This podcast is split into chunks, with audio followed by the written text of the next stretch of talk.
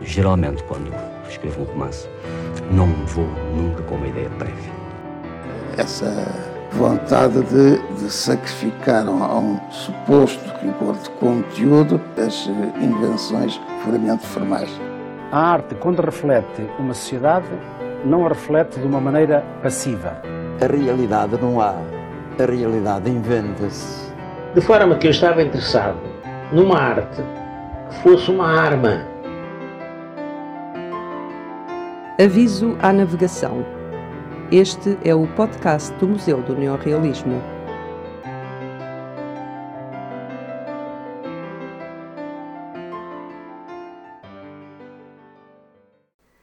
Neste podcast apresentamos as intervenções de José Mário Branco e Alípio de Freitas por ocasião da homenagem prestada pelo Museu do Neorrealismo em 2007 a José Afonso, figura de referência da canção portuguesa e da música de intervenção. O músico e compositor José Mário Branco fala-nos sobre a relação artística com José Afonso e sobre o seu lado de criador, de músico, de poeta e de intérprete. Alípio de Freitas, português imigrado no Brasil desde 1957 até aos anos 80, revolucionário a quem José Afonso dedicou uma canção intitulada precisamente Alípio de Freitas, sobre a sua prisão no tempo da ditadura militar no Brasil, traz-nos as memórias da sua relação de amizade com José Afonso. Muito boa tarde e desde já o agradecimento em nome da Câmara Municipal e do Museu do Neorrealismo à presença de deste auditório cheio, uma vez mais. É para nós gratificante percebermos que, percebermos que a nossa programação está a causar curiosidade e a tendência para visitar com regularidade o nosso museu. Eu penso que essa é a maior gratificação de quem trabalha nesta casa.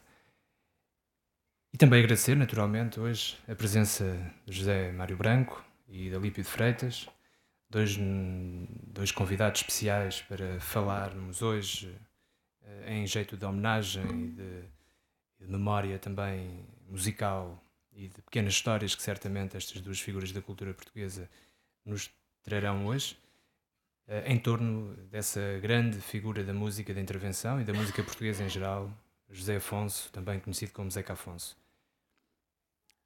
Antes de passar a palavra a José Mário Branco e depois também a Lípio de Freitas, parece estar um pouco distante aqui da nossa presença, porque este, este leitor de CD, assim, quase que obriga, é uma distribuição um pouco, um pouco desusada. Mas gostaria de fazer uma pequena, uma breve apresentação da importância do Zeca Afonso e também dos dois nossos convidados. Começando por falar de Zeca Afonso e dizendo que, nascido em Aveiro em 1929, se tornou eh, já na juventude numa referência do Fado de Coimbra e de uma certa interpretação da canção de Coimbra. Sabemos também que eh, foi o autor de Baladas em Canções, um dos primeiros eh, long plays, como se dizia na altura, em 58, onde o Zeca se afasta deliberadamente do Fado Coimbra e é acompanhado pela primeira vez à guitarra por Rui Pato. E na sequência dessa, do êxito também dessas baladas e canções, tornar-se-ia uma, uma referência da, da, canção portuguesa em cantares do andarilho, que marcariam os anos 60, recuperando, fazendo uma recuperação de músicas e poéticas tradicionais. Portanto, o Zeca Afonso está associado não só à música de intervenção, como também uma, uma recuperação do repertório de música tradicional portuguesa.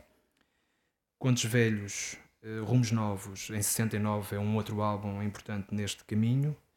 E depois entra uh, a referência com a participação de Carlos Correia, o Boris. Em 1970 traz outro amigo também, que tem a referência dessa canção memorável e que todos associamos ao 25 de Abril como uma das senhas fundamentais desse momento, Grândola Vila Morena. Cantigas do Maio é um trabalho já de 1971, onde José Mário Branco, o nosso convidado de hoje, eh, associou à, à viola e à guitarra uh, também o trompete, a flauta, o acordeão, o piano e percussão, e a partir daí a própria musicalidade do trabalho de, de Zeca Afonso aproximou-se de, de, outras referências e de, e de cruzamentos de outras influências que uh, tornarão esta música fundamental para a, nossa, para a nossa ideia de canção de intervenção nos anos 70. Depois, em 1972, Eu Vou Ser Como a Topeira, de onde sairia aquela famosa famoso poema e música A Morte Saiu à Rua, uh, com base na memória da morte de José Dias Coelho, e aproveito para fazer a referência que no dia 19 de janeiro temos a inauguração de uma exposição de desenho dedicado exclusivamente a José Dias Coelho no piso 1 deste museu. Fura Fura em 72, Venham Mais Cinco, onde editado no Natal de 1973 e que está enquadrado por uma fase em que o próprio Zeca Afonso esteve preso em Caxias desde abril de 73. Coro dos Tribunais, 75, onde retiramos naturalmente outros, lembrar-se-ão de outras, de outras canções, mas o que faz falta é uma canção muito associada a este, a este grande álbum de 75. Enquanto à força, com as minhas tamanquinhas, de onde se retirou uma canção dedicada a Alípio de Freitas, com o próprio título Alípio de Freitas, que temos cá hoje presente, para nos lembrar também essa relação do Zeca Afonso com uh, a música de intervenção no Brasil e também a memória do esforço e da dedicação uh, de políticos e de revolucionários como Alípio de Freitas que procuraram e lutaram sempre pela liberdade, neste caso no Brasil, apesar de ser transmontano, português, mas que esteve emigrado desde 1957 no Brasil e que viveu e sofreu as agruras também da ditadura militar no Brasil, precisamente. Como se fora seu filho, a Sublime Utopia é uma espécie de último testemunho ou testamento estético-político de Zeca Afonso, que eh, naturalmente eh, realiza uma espécie de despedida do próprio Zeca Afonso, que faleceu, como todos sabemos, em 1987 em Setúbal. Apresentando Zé Mário Branco, que nasceu no Porto em 1942, eh, diria que gravou há cerca de 30 anos em 1967, Seis Cantigas de Amigo, o seu primeiro trabalho discográfico. Exilado depois desde 1963, em Paris, com 21 anos apenas, por oposição a uma guerra colonial que, na sua opinião, matava irmãos em nome de uma ideia fruste de nacionalismo, José Mário Branco compôs nessa altura e nesse contexto uma canção que ficaria famosa, Ronda do Soldadinho, de 1969. No exílio, em Paris, nesse período de resistência, uh, fez um notável trabalho de arranjos para cantigas do Maio, de 1971, e Venham Mais 5, de 73, José Afonso, e também em 71 uh, eh, compôs uma das canções que penso que todos terão na memória de Mudam-se os tempos, mudam-se as vontades. Na fase pós-revolucionária, diria que desmultiplicou-se por diversos projetos coletivos, do teatro ao cinema, funda o GAC, o Grupo de Ação Cultural, e participa com bandas sonoras, elaborando a banda sonora de filmes como A Confederação, Gente do Norte ou O Ladrão do Pão. Nos anos 80 e 90 surgem LPs, trabalhos uh, a solo como Ser Solidário, FMI, o famoso FMI e quase que obscuro, em certo sentido, editados em 1982, A Noite, de 1985. Fez arranjos e colaboração eh, em trabalhos de outros músicos portugueses como Carlos do Carmo, Janita Salomé, Fausto, Sérgio Godinho, Amélia Mujo, Os Gaiteiros de Lisboa, Camané, entre outros. Em 1925 grava ao vivo ao lado de, de João Afonso e Amélia Mujo Maio Maduro Maio, um conjunto de temas de José Afonso. Em 97 José Mário Branco realiza uma larga série de, ou uma longa série de concertos ao vivo desde o CCB ao Coliseu do Porto, do qual resultou o CD José Mário Branco ao vivo em 1997. Em 99 sai a coletânea Canções Escolhidas, 71-97, e em 2004 Resistir é Vencer em homenagem ao povo timorense. Uma vez mais, o tema e os conteúdos políticos numa relação com a música. De Olímpio de Freitas, referir que se trata de uma figura interessantíssima neste contexto de relacionamento também de amizades com o Zeca Afonso, transmontano, eh, foi vigário de Rio do Honor e Guadranil eh, na Serra de Montezinho, emigrou para o Brasil em 1957 como sacerdote e professor da Universidade do Maranhão em São Luís. Aí foi militante e dirigente das Ligas Camponesas e em 1962 afastar-se-á da Igreja Católica, aprofundando a sua atividade revolucionária. Esteve preso por duas vezes no Recife e no Rio de Janeiro. Em 1964, após o golpe militar que derrubou o presidente João Goulart Exilou-se no México, visitando outros países da América Latina, como Cuba. Regressou clandestinamente ao Brasil, participando na luta armada contra a ditadura militar. Em 1970 foi preso e torturado, tendo sido libertado em 79, nas vésperas da amnistia naquele, eh, naquele país. Em 1980 veio a Portugal abraçar Zeca Afonso e agradecer a canção Alípio de Freitas. Esteve também em Moçambique, no, no, princípio dos anos 80, organizando cooperativas agrícolas, e a partir de 1984 foi jornalista uh, na RTP, já em Portugal, sendo hoje professor da Universidade Lusófona, professor de Economia Política e presidente da Associação Zeca Afonso. Eu queria agradecer aos nossos dois convidados e também pedir desculpa por esta prolongada apresentação de Zeca Afonso, José Mário Branco e Lipa de Freitas, e daria a palavra para já a José Mário Branco. O assunto é vasto. Uh, mas tentaríamos manter aqui, Alípio, estás de acordo? Um certo lado informal na conversa, uh, baseada no que me diz respeito, naturalmente, na, na relação pessoal e artística que existiu com o mestre. A relação pessoal foi limitada. Não só devido Portanto, nos primeiros anos, à distância geográfica, o Zeca ia de vez em quando a Paris. Aliás, lá, no, lá o conheci pessoalmente, quando, quando já estava muito influenciado pelo trabalho dele e já tinha uma grande admiração por ele como autor, como intérprete e como cidadão. Um, depois, no período posterior a 74, foi mais rarefeito, andávamos todos a correr para um lado e para o outro. Tínhamos muito que fazer. E, e a relação com o Zeca foi mais espaçada. Nunca fui muito visita lá de casa. Não aconteceu. Mas o pouco que tive ocasião de privar com o Zeca de antes e de depois do 25 de Abril. Foi o suficiente para perceber alguns traços. Traços de caráter, traços do espírito. Absolutamente excepcionais. No entanto, como geralmente a, a conversa sobre o Zeca Afonso, neste tipo de situações, gira mais frequentemente em torno do papel que ele teve nos movimentos sociais, na resistência ao fascismo, como, digamos, pai inspirador de uma geração de, de cantores empenhados politicamente.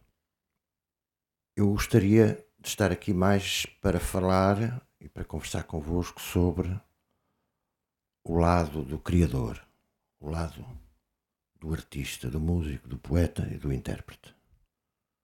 Porque aí sim eu tive, uh, mais que uma vez, o privilégio de estar muito perto, digamos, dos momentos em que a coisa se dá. Um, e introduzo para já com recordações do primeiro contacto a sério desse género, que foi realmente, como disse o David, o Cantigas de Maio, em 71, em Paris. Eu estive quase para ficar rico com esse disco, porque o editor do Zeca, na altura, e durante muito tempo, nesse período, até o 25 de Abril, foi um homem lá de cima do Porto, o Arnaldo Trindade, que tinha uma marca de discos chamada Orfeu e que enriqueceu a vender frigoríficos. Os discos iam para um lado e para o outro, dentro dos frigoríficos que ele vendia.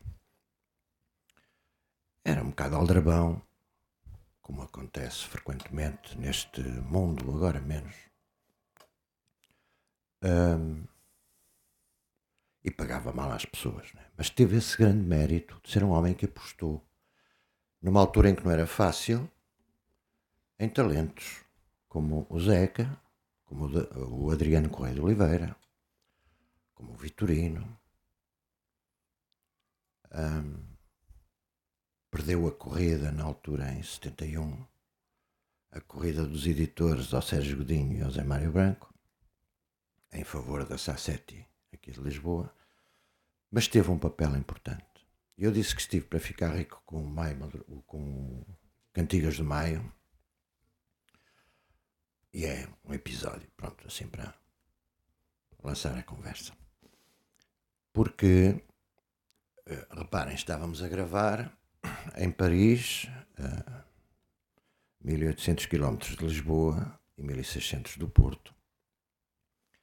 E então, eh, nesse disco, como em praticamente tudo o que foi feito em Paris, nesse período do exílio, para ser editado em Portugal, eu, além de músico, tinha que funcionar obrigatoriamente como produtor, como contratador de músicos, como uh, administrador ou secretário de produção para pagamentos, para confirmar contratações, essas coisas todas.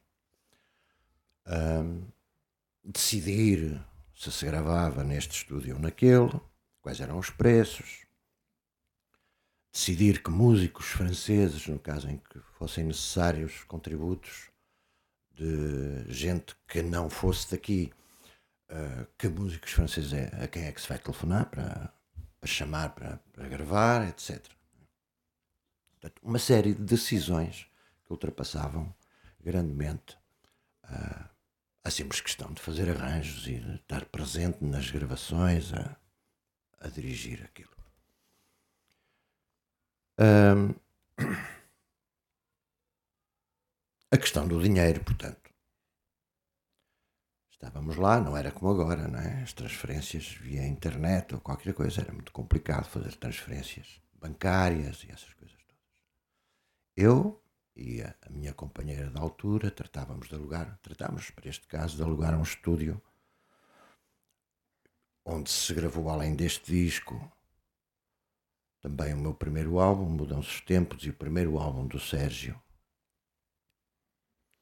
Uh, e gravou-se também lá mais coisas. Um estúdio fora de Paris, a cerca de 60 km a norte de Paris, perto de Pontoise. Instalado num, numa casa apalaçada, no meio de uma propriedade de um senhor que era músico, autor de músicas de filmes, e que decidiu, no sótão desse, desse palacete, digamos assim, construir um estúdio que na altura era talvez o melhor, talvez o segundo melhor estúdio que havia em França.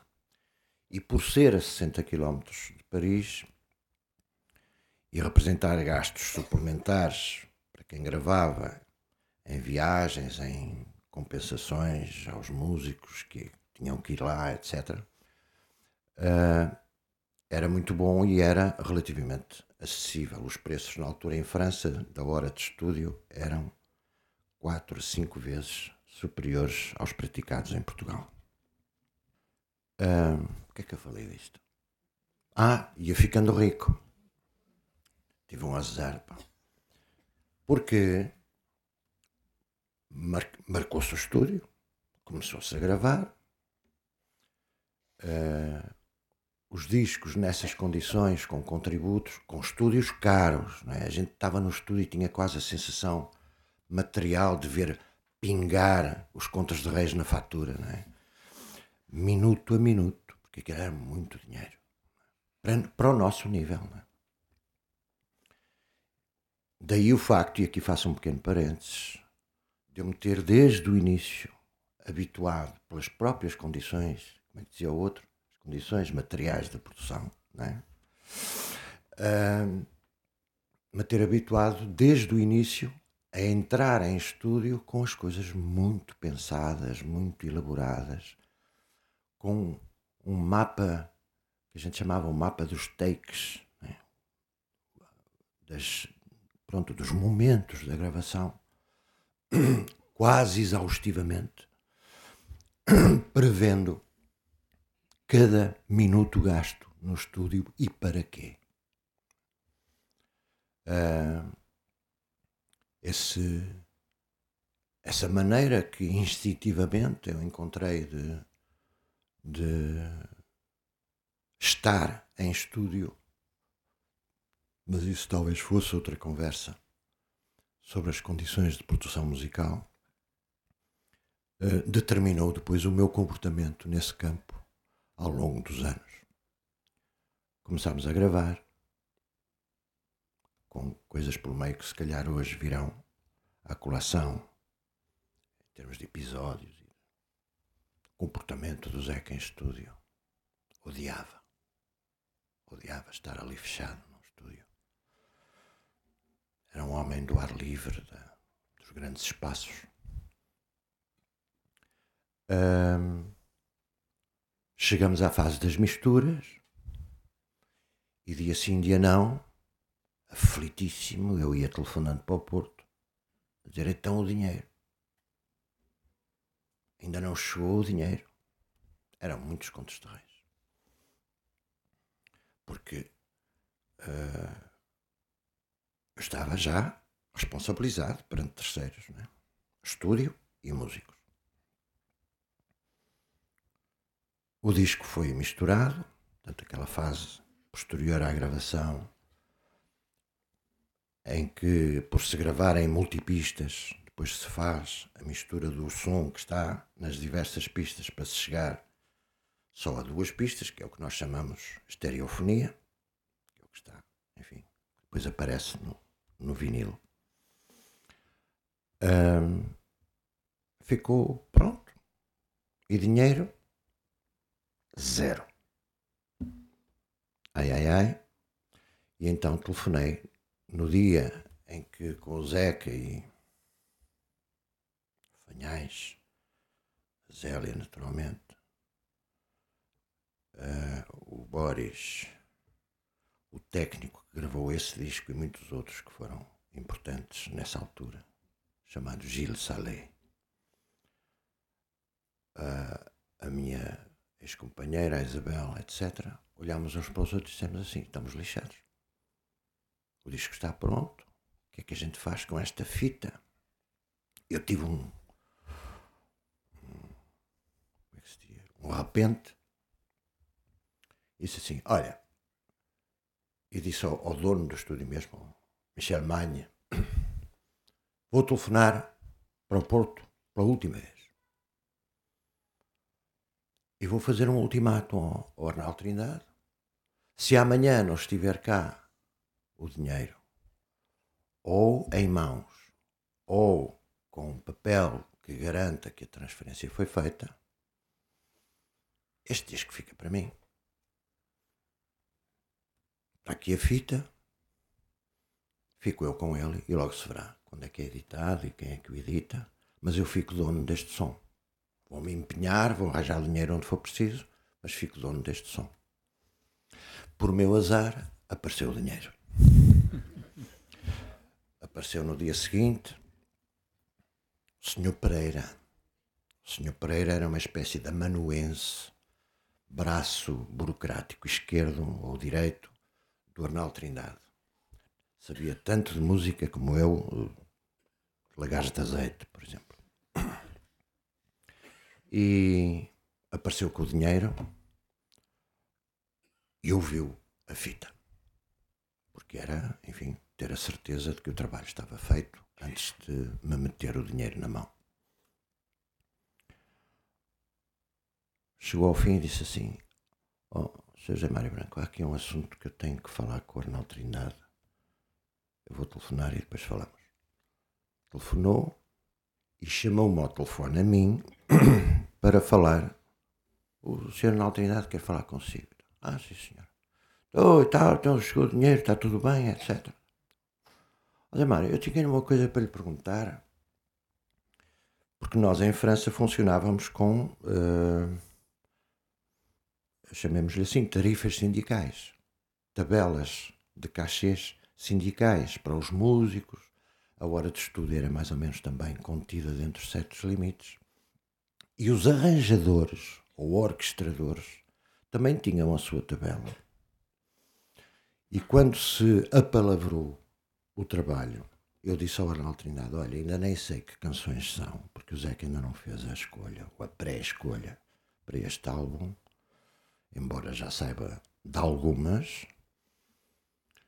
Não sei o trabalho que isto vai dar.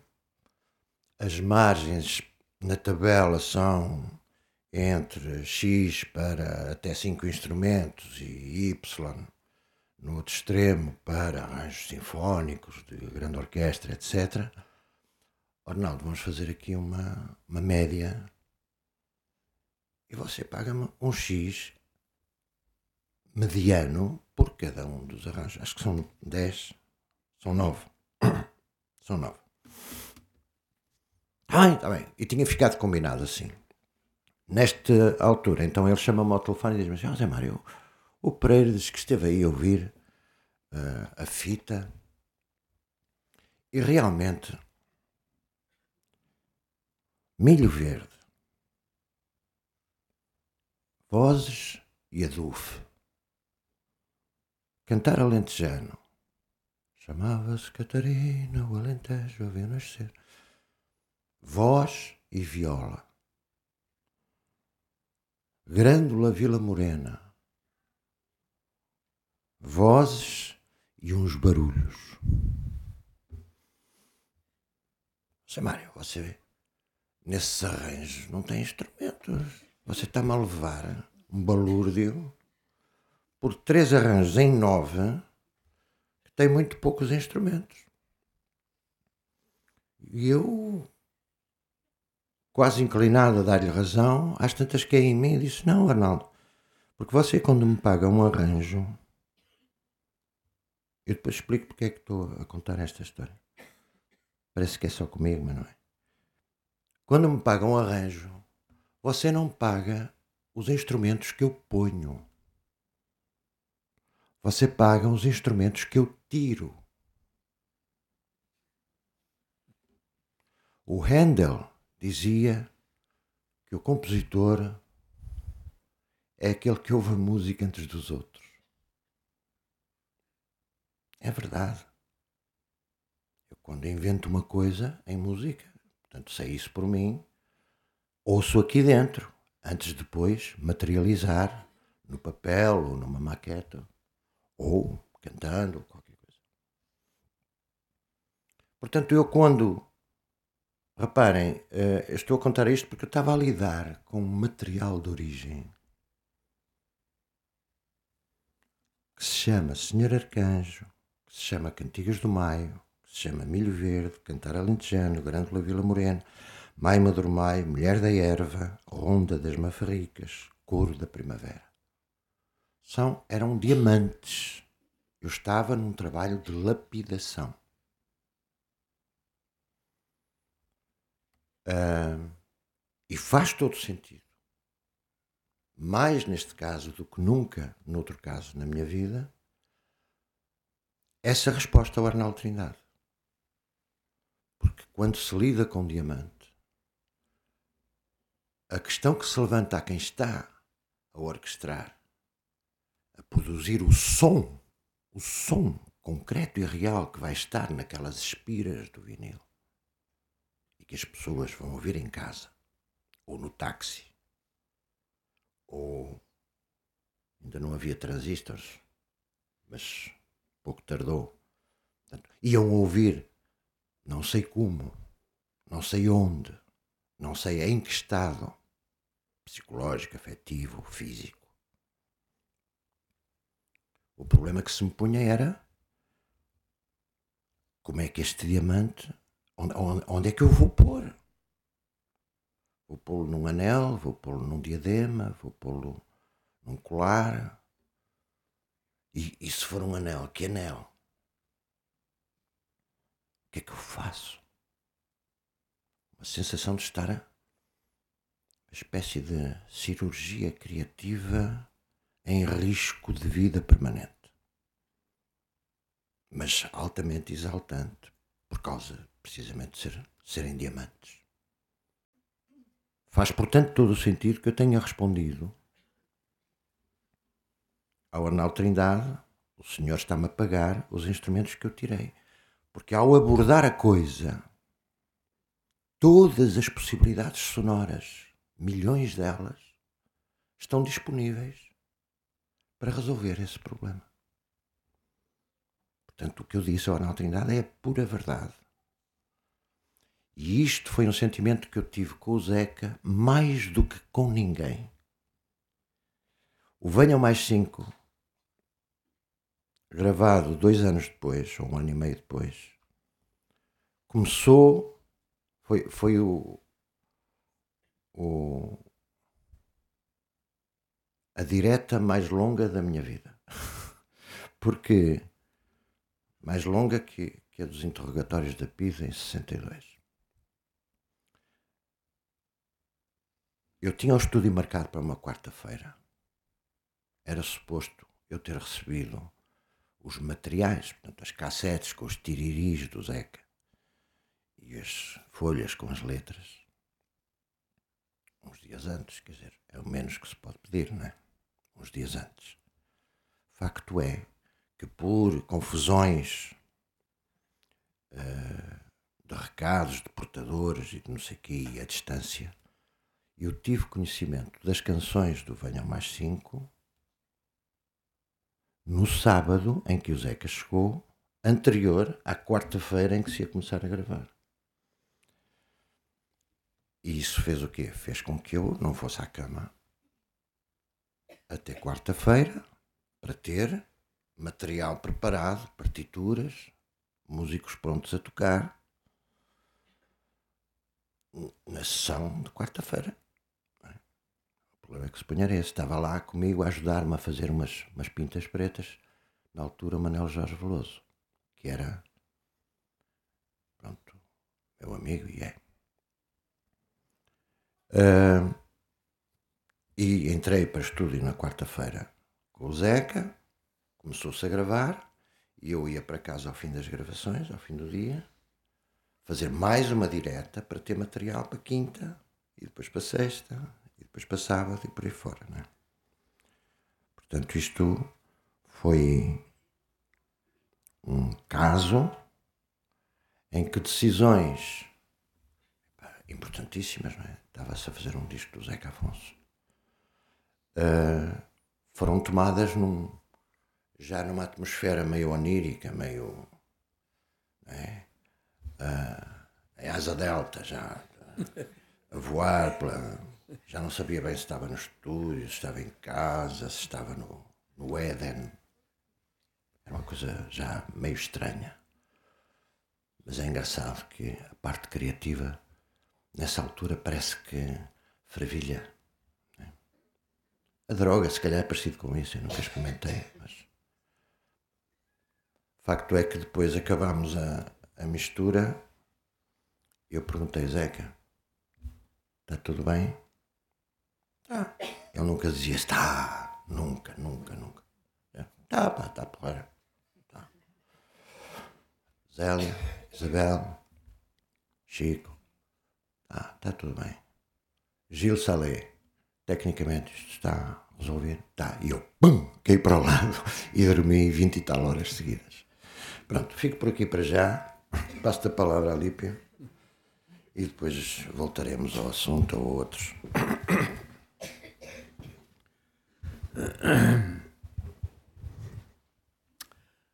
Bem, eu bem gostaria que o Zé Mário continuasse, porque ele tem essas histórias que contou e muitas mais para contar. Porque já estive em muitas, bastantes ocasiões ou sessões iguais a estas, falando do. Enfim, que estamos a falar do nosso amigo comum, o Zeca. E o Zé Mário de vez em quando puxa dos seus caderninhos de memória e sai-se com coisas que, enfim, só ele sabe, são, foram passadas com ele ou com outros, mas se calhar ele as guardou com mais, mais vivas na memória. Mas também há coisas que, de certo modo, dizem só respeito a mim e ao Zeca. Quer dizer, nós temos, todas as pessoas têm memórias com pessoas definidas, determinadas, que não têm com outras. Eu não tive o privilégio de ser amigo de longa data do Zeca,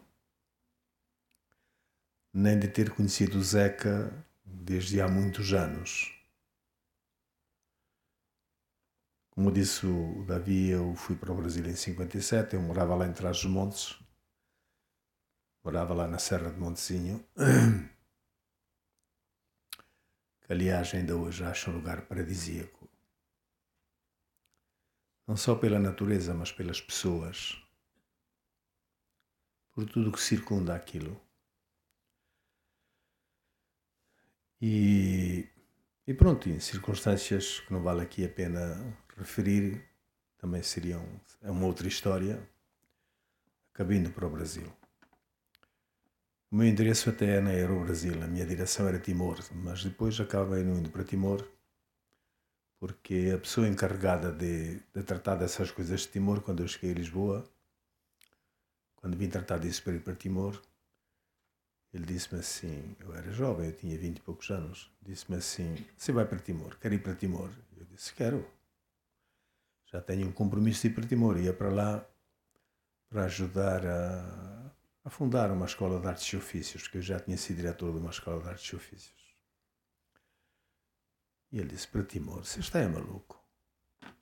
Timor, é você sabe onde é Timor? Eu disse, sei, sei, sei. Sabe nada.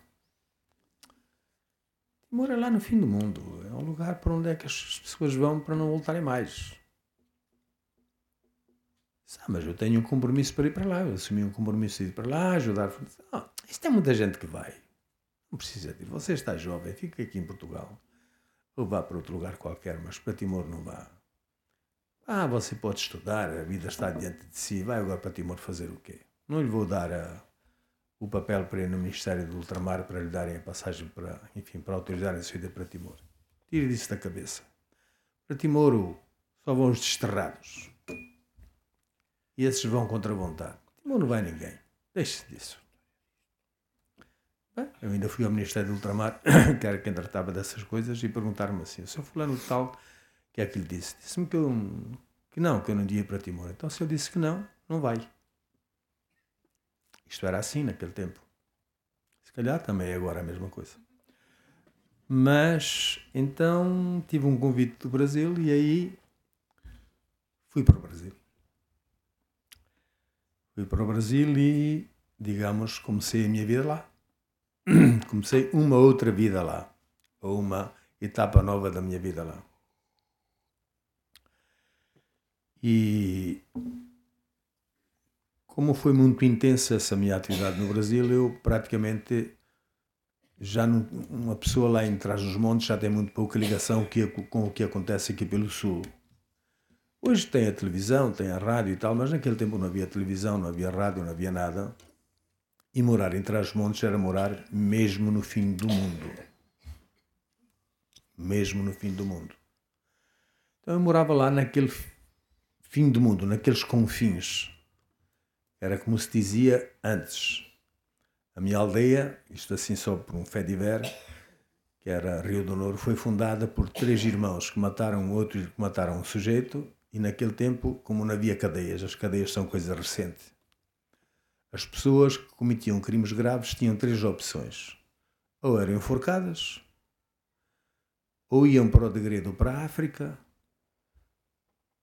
ou iam para os confins. Os confins era lá atrás dos montes, para o Barroso, para aquelas bandas, iam para lá e fundavam uma aldeia, coisa que vale. Esses três irmãos foram para, para os confins, ninguém sabia onde era isso, e fundaram uma aldeia que se chamava Rio do Norte, que hoje são duas, porque no tempo do Marquês de Pombal acertaram-se as fronteiras e nem o Marquês sabia onde era os confins, nem sabia onde era Rio do Norte, nem o rei de Espanha. Então a, a, linha imaginária divisória da fronteira dividiu a aldeia em duas. Então hoje há Rio Norte de Castilha, começou por ser Rio Norte de León e há Rio do Norte, que é de Portugal. Mas isso, os camponeses de lá, os habitantes de lá, não tomaram conhecimento também das decisões nem do Marquês de Pombal nem do Rei de Espanha, até hoje. Bem, então, uh, mas lá não chega nada, lá não chega nem a peste. não chegou nada, nem chegou a bailarina, nem essas coisas, não chegou lá nada. Então fui para o Brasil e embrenhei-me lá na vida no Brasil, quer dizer, eu, enfim, o Brasil para mim foi a descoberta do mundo, a descoberta real do mundo.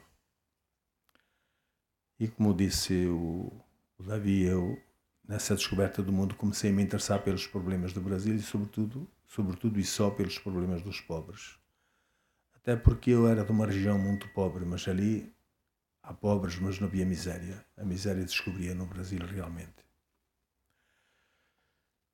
Bem, e essa descoberta fui-me embrenhando nisso e veio a dar na veio a dar na em todas as opções de vida que eu fiz, que eu tive, veio dar na luta armada, veio dar na prisão, na tortura, nessas coisas todas. E é nessa altura que aqui em Portugal se sabe que há um português, havia éramos dois presos no Brasil,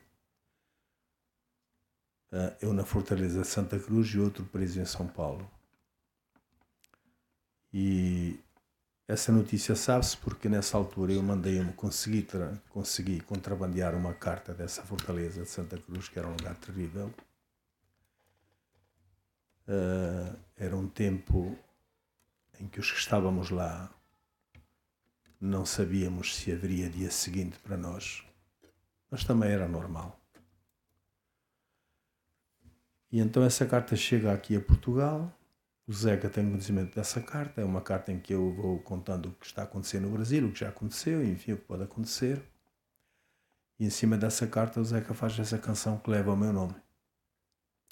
Mas eu nem sabia nem quem era o Zeca, não tinha conhecimento de nada, nem da música aqui em Portugal. Sabia um pouco da ditadura aqui, mas muito pouco mesmo, porque todos os meus interesses estavam voltados para o Brasil e para a América Latina. Queres ouvi-la? Como? Queres ouvi-la? Não, por enquanto. Não. não. Aqui. Obrigado. Então eu eh, não conhecia, não conhecia ninguém aqui, não conhecia, digamos, em profundidade, nem sequer eh, de uma forma uh, mais ou menos correta o que estava a acontecer aqui em Portugal. Ainda que eu estivesse muito ligado à luta anticolonial, eu ajudei a fundar o Comitê Anticolonial no Brasil, mas não tinha um conhecimento, digamos, completo das coisas que aconteciam aqui. Tinha mais das lutas na África, porque tinha, enfim, havia mais informação, mas do que se passava aqui em Portugal tinha muito pouca informação.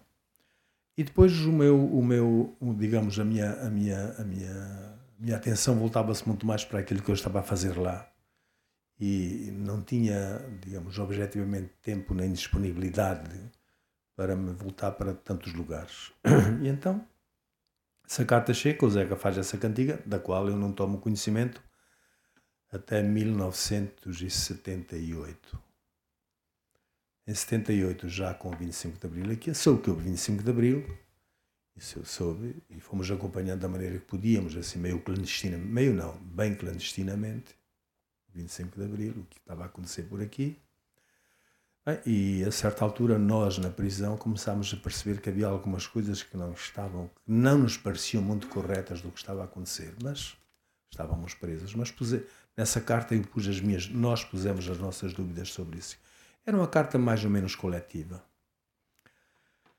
Então em 78 já eu não estava nessa prisão, já tínhamos saído de lá, essa prisão tinha sido extinta como presídio militar e estamos já numa outra prisão e aqui um adido cultural da Embaixada do Brasil, da Embaixada de Portugal no Brasil, o Jacinto Rego de Almeida, que agora mora aqui em Portugal, está reformado, me levou uma cassete onde estava essa canção.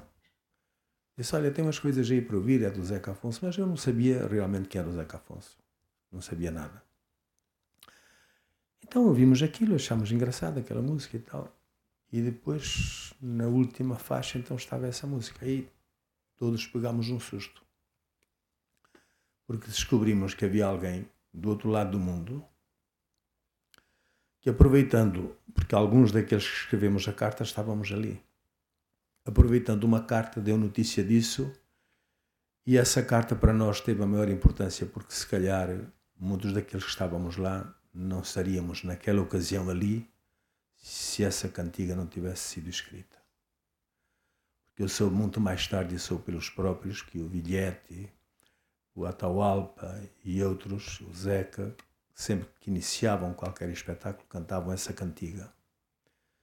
E essa cantiga difundiu a nossa prisão e difundiu, difundiu pelo mundo inteiro, uh, digamos, aquilo que estava acontecendo no Brasil, aquilo e outras coisas mais graves ainda que foram acontecendo no Brasil.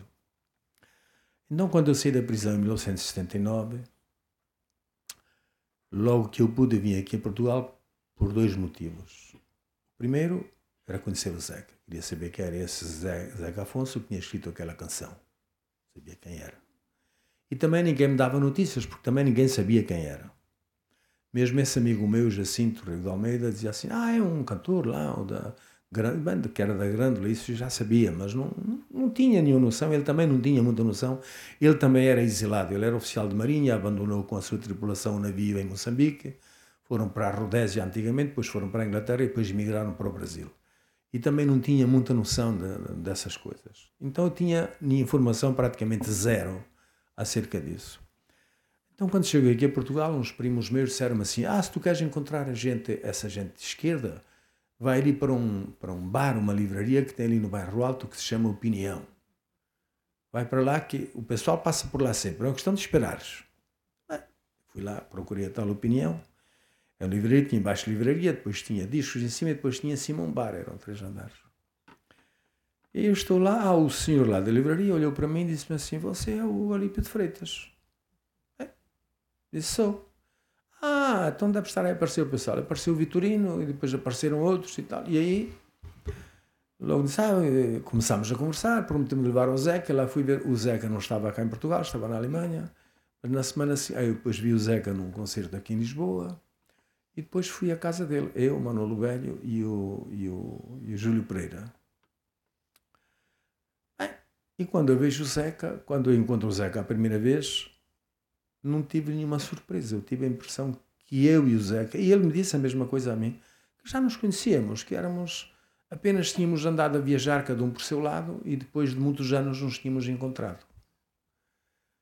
A sensação nítida, nítida de que, enfim, estávamos na mesma viagem, ou noutra, na mesma viagem, mas por lugares diferentes, mas que já éramos conhecidos. E essa sensação me acompanhou sempre. Depois lá venho à casa dele, então tinha lá muita gente, tinha sempre um monte de gente na casa do Zeca, parecia que havia sempre um comício para ser preparado por lá. E a gente todo lado a conversar, etc. E o Zeca não gostava muito daquela conversa, aquela barulheira, então saía a passear por um, um pinhal que havia em frente à casa dele. E nesse dia também nos escapou lá, fui passear eu e ele, e começou-me a contar coisas da vida dele, eu contar coisas da minha, e o Manolo Velho e o, e o, e o Júlio Pereira atrás, assim como se fossem os nossos fâmulos ou guarda-costas, a passear para trás e para diante.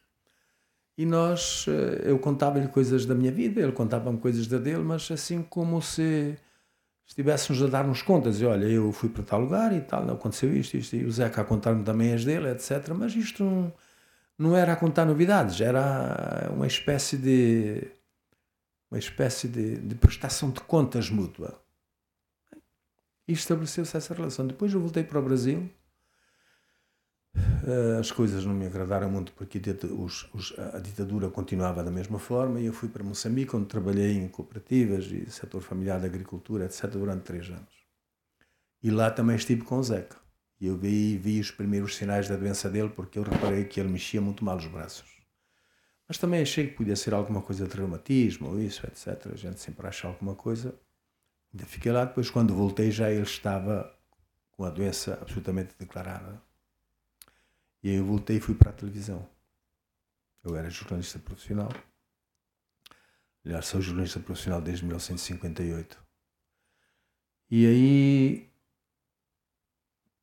continuei a casa do Zé aqui a conversar com ele e começámos a conversar, a abrir a alma um para o outro sobre as coisas, sobre o que acontecia o que não acontecia, porque o Zeca tinha uma grande curiosidade, não apenas intelectual, mas também política sobre o que acontecia, Uh, queria saber tudo, desde anedotas a futebol, a política, ele queria saber tudo. E depois as pessoas também não lhe diziam muito porque, uh, primeiro havia aquela grande barulheira sempre em casa dele, era que a casa dele estava sempre aberta, era uma casa de portas abertas, não era de porta aberta, era de portas abertas. Então entrava, saía, se entrava, saía, todo mundo falava, tal, o Zé ficava por lá, saía para cá, saía para lá, mas Ele, o Zeca não era de muitos ajuntamentos, não era de muitos, quer dizer, para cantar e para isso seria, mas assim, para, para o dia a dia não gostava muito de ajuntamentos. O Zé Mário pode, pode confirmar isso se quiser.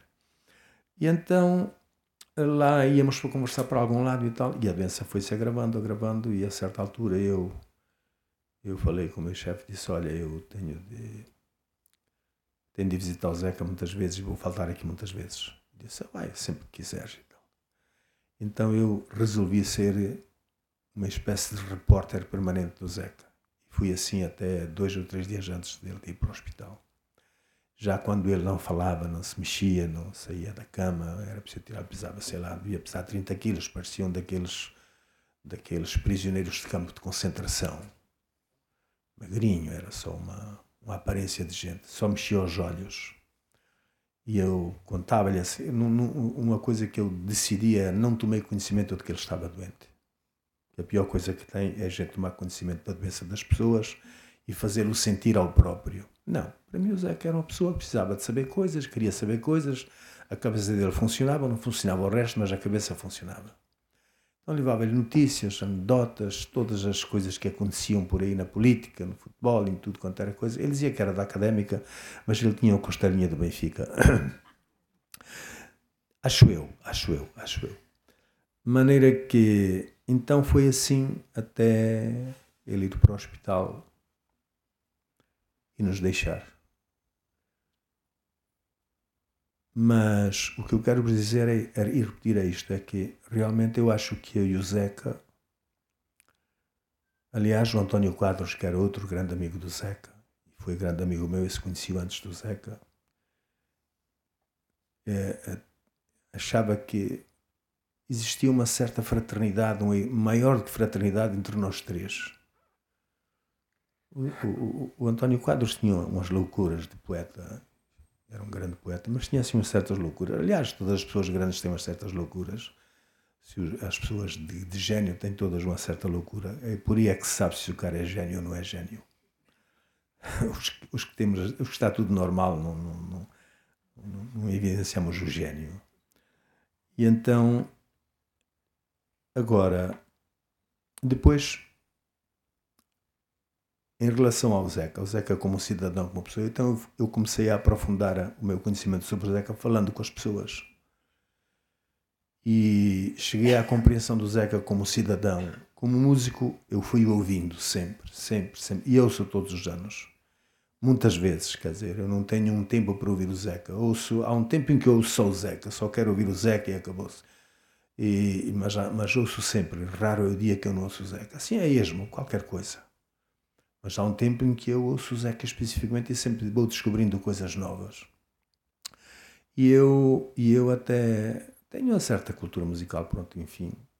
Estudei numa altura em qualquer em que tinha que essa cultura existia. E, e acho o Zeca notável por isto, porque o Zeca é impossível.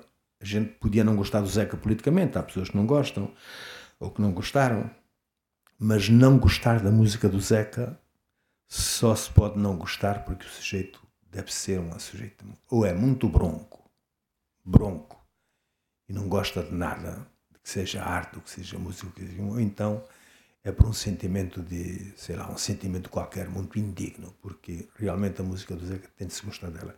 Ninguém pode dizer assim, ah, eu não gosto do, do Bach. Gosta do Bach porquê? Porque o Bach era alemão, ou porque o Bach tocava órgão, ou porque tinha 14 filhos, ou porque não sei o quê. Não, não, não. É, o Zeca está no mesmo nível. Está no mesmo nível porque é assim. Eu nunca vi ninguém, nunca vi uma pessoa, uma, as pessoas assobiarem as músicas, por exemplo, do Stravinsky, que é um grande músico, mas ouvi assobiar as pessoas do, do Bach e do Mozart, como ouço assobiar as do, as do. São os sujeitos que captaram a melodia, a melodia das coisas. E o Zeca em tudo isso. E depois era uma pessoa que estava sempre interventiva, mesmo quando as canções dele parecem que não são nada, estão sempre interventivas. Ele arranca-as, arranca-as, arranca-as. Ele é um cantor que arranca, arranca do povo essas coisas. E então, o que acontece com o Zeca é o seguinte, a gente acaba, mesmo começando só a olhar para ele, acaba, acaba amando o Zeca. E a gente, das pessoas que gosta, mesmo que não tenha conhecido, estabelece uma relação de cumplicidade e amor entre as pessoas. Isso eu pude perceber, não com Zeca, mas até com outras pessoas, com autores, com músicos, mas realmente o Zeca é uma pessoa de que a gente precisa, que gosta, e esse gosto se transforma numa amizade e se transforma num amor muito grande. E é incrível, é incrível que durante quase 20 anos, digo quase, tínhamos mantido o Zeca e outros como o Zeca, outros que não têm se calhar o mesmo valor, mas que se mantiveram enterrados. Se eles não tivessem valor, fizeram com o Adriano, estão a fazer com o Ari dos Santos, estão a fazer com a Natália, estão a fazer com, com, com um, monte de gente que foi importante na nossa cultura nos últimos 20 anos, mas que incomoda, como incomodou naquele tempo, continuaria a incomodar hoje. E esta é uma missão que nós temos. Não é apenas trazer o Zeca. O Zeca já voltou. Este ano foram editados oito discos. Nós podemos não gostar deles, do modo como vieram, mas só o fato de terem vindo, de as pessoas terem descoberto o Zeca novamente, terem voltado, só isso é um acontecimento notável. Este ano, este ano, em todo o país, não é porque fez 20 anos que para o ano haverá a mesma coisa. Deve ter havido mais de 100, mas muito mais que 100 eventos, uns com muitas pessoas, outros com poucas pessoas, em todo o país celebrando o Zeca. E também já celebrando o Adriano, que também fez este ano 25 anos que o Adriano nos deixou. Isto, eles não são umas pessoas quaisquer é preciso que nós ponhamos isso na cabeça. Eles foram.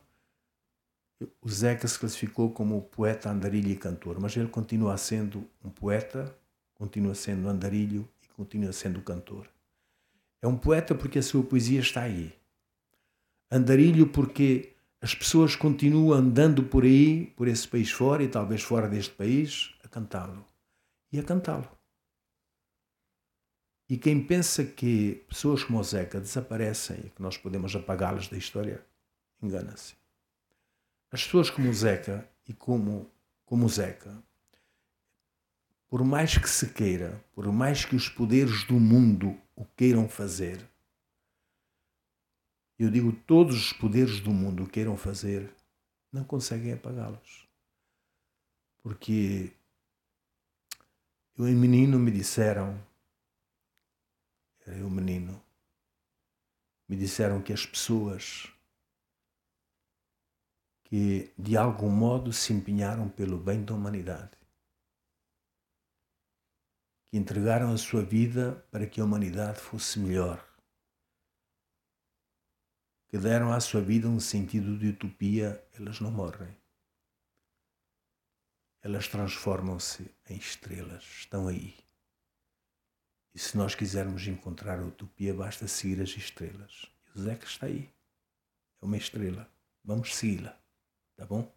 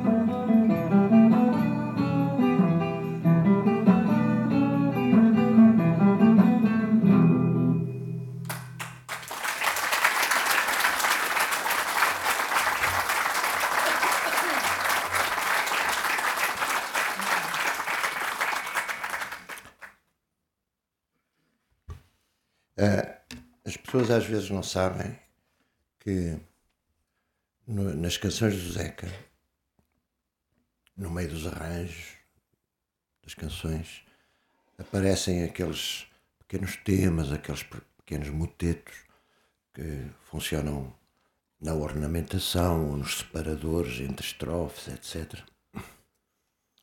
Uh, isto leva-me a falar-vos de que uh, a maior parte desses elementos que compõem as canções, praticamente todos, são do Zeca. Não são do orquestrador que, depois, como aconteceu a mim N vezes com outros, não é? E comigo próprio, dizer assim, ah, isto aqui precisa de, um, uma respiração, este tempo musical aqui, e por lá um instrumento qualquer a fazer umas notinhas. Por exemplo, este que vocês ouviram agora, uh, este tipo de, de, separadores que aparecem nesta canção. Isto é aqui.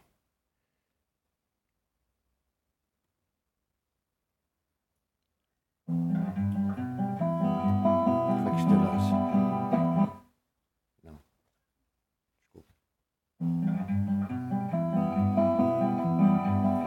Não, não vale a pena. Era aquele, aquele que se ouve nos separadores e depois se ouve no fim com a voz do Zeca a dobrar a dobrar a viola.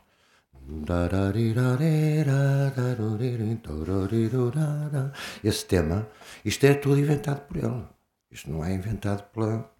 Eu acho que este foi o primeiro disco de colaboração do, do Zeca com o Júlio, o Júlio Pereira. Este e o, e o seguinte, que é um, é um disco deslumbrante. Para mim é o mais bonito, embora seja difícil dizer, não é? Mas é o que me mexe mais, que é o fura-fura. As melodias geniais, geniais. Uh, reparem na maneira como o Zeca. A melodia é um. É um o Olímpio referiu isso. É uma forma particular da linguagem musical que pode ser digamos, relativamente equiparado àquilo que se chama a frase. A frase. Coisa com sujeito, predicado, e depois uns complementos. Uh, e realmente o, o discurso melódico não é tão subjetivo como pode parecer. Há uns investigadores que são uma mistura de linguistas e de músicos que andam a estudar isso, pelo menos desde meados dos anos 70, a partir de uma obra do maestro Leonard Bernstein que se chama The Unanswered Question, a pergunta não respondida, que é a tentativa de definir a partir do, enfim, da, da teoria da gramática mais recente e comumente aceite, que é a gramática generativa de Chomsky. Tentar definir uma gramática da música. Portanto, no sentido em que a música também tenha a sua sintaxe, tem a sua semântica, tem a sua morfologia, tem a sua pragmática, etc componentes. Esta questão da frase musical no Zeca, eu vou-vos dar um exemplo que é uma das melodias mais belas que eu conheço da música universal, não é? Da música portuguesa só. Num daqueles poemas que parecem às vezes um bocadinho não neorrealistas, mas surrealistas, do Zeca, aliás, influência popular influência também. Essa veia existe na poesia popular uh, tradicional. E é para trás, pá.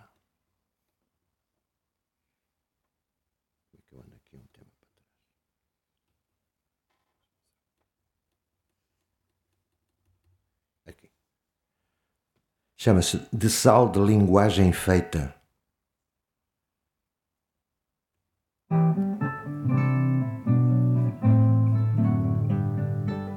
Júlio Pereira. Linguagem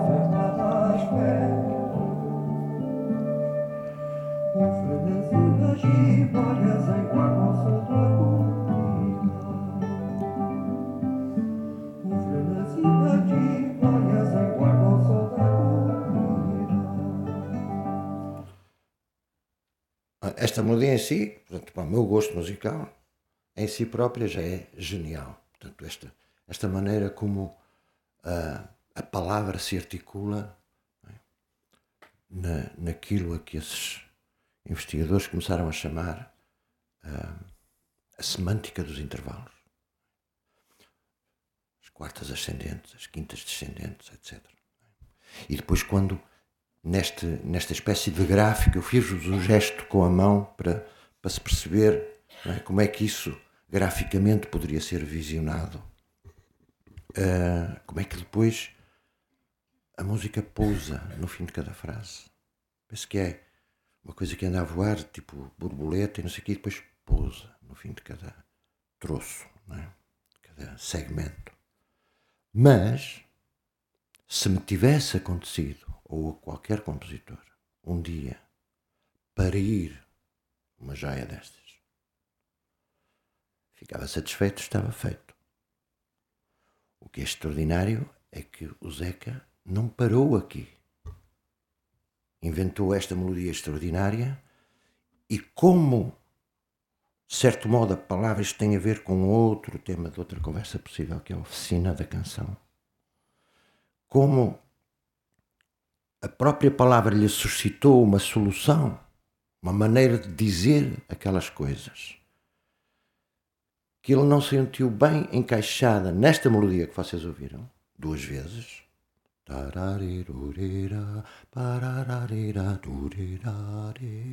ele fazia muito este gesto.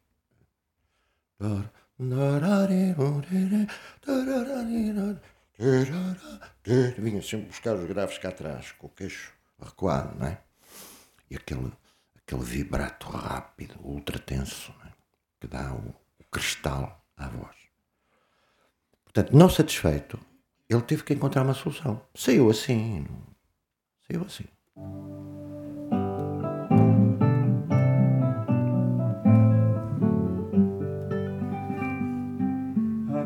Parece que é igual.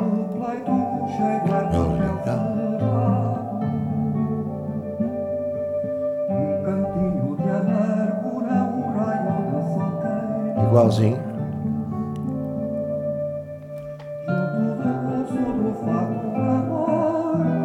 A morte. E acaba. Diga lá, minha se acredita nesta história.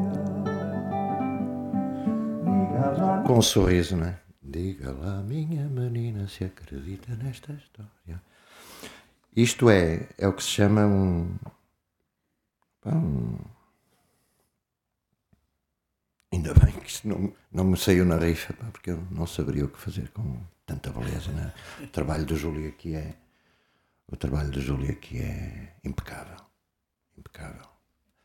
E só na violinha, que é um instrumento que o Júlio melhor dominava para, para estar a 100% a servir, é? a, vestir a, a vestir a noiva. é? Cantigas de Maio. Ah, este Maio Maduro Meio, eu disse há pouco que o, o Zeca, portanto, sabia muito bem ah, o, o que queria nos discos. É frequente, sobretudo na música popular, o arranjador, o produtor, no sentido em que usam os anglo-saxónicos, usam esta palavra producer, né? tem o conceito geral daquele, daquele trabalho e que o dirige nesse aspecto. É, é bastante frequente essa pessoa ter, digamos, uma, uma influência grande no resultado sonoro final. Vejam o caso dos Beatles. O caso dos Beatles.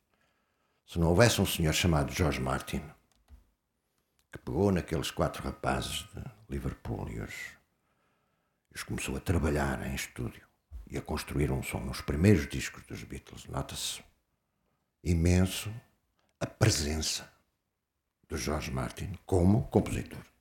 é? Aparecem oboés, aparecem quartetos de cordas, aparecem umas coisas que o, o Lennon e o McCartney nem, nem lhes passava pela cabeça nessa altura. é?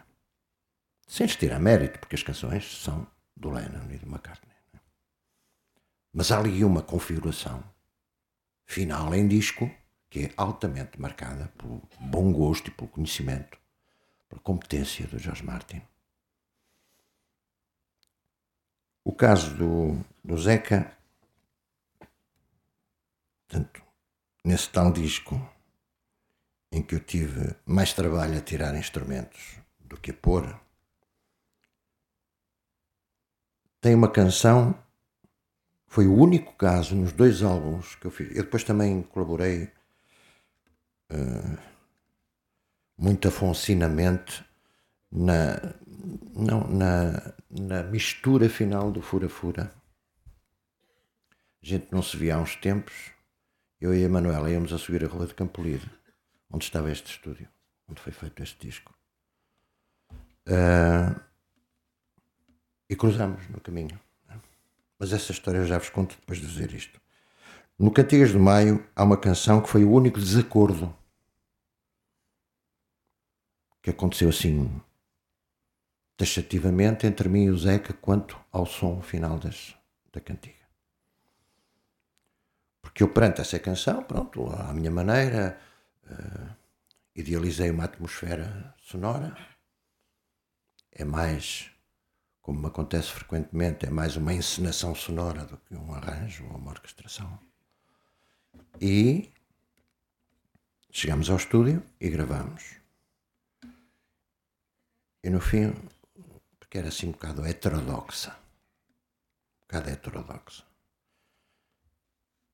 O Zeca ouviu aquilo, a Zélia estava a um canto assim. Como quem diz, que é isto? O Zeca ouviu aquilo e disse-me assim, ó Mário, isto é para ser mesmo assim. Tem, tem trompetes boucher, tem coisas um bocado esquisitas. Uns corais gravões, a Lopes Graça, assim umas coisas. Eu disse, Zé, que eu gosto assim. Eu sinto esta canção assim. Tu achas que isto destrói a canção, estraga, não sei o quê? Não, pá, é que isto é. É muito fora, não é? É um bocado. E eu disse-lhe, ó Zeca, se estiveres de acordo, reparem que este é o disco em que está a grândula, está o milho verde, está o chamava-se Catarina, o cor da primavera, etc. Esta, Zeca, se não te importares, fica assim e depois daqui a 10 anos a gente fala. Está bem? Ok, pá. Está bem? Era o primeiro trabalho que fazíamos juntos. Né? A canção é esta. Vocês.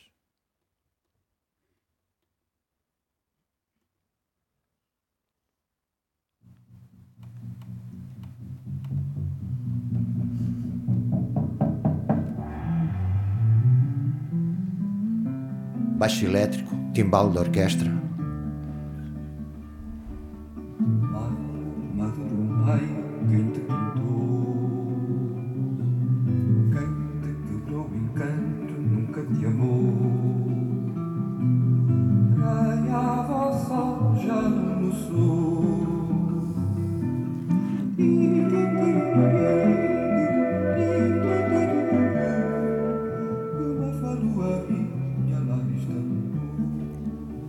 Vozes foi eu e o Fanhais.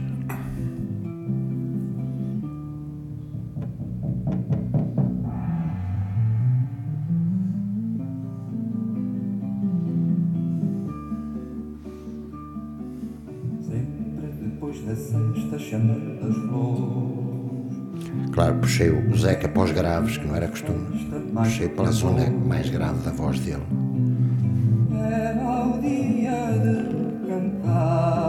Para quê? Para conseguir isto. Na zona mais rica da voz dele, não é?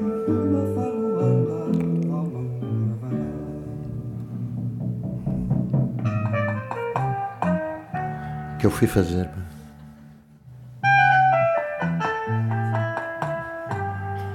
Isto é trompete com aquela tampa à frente.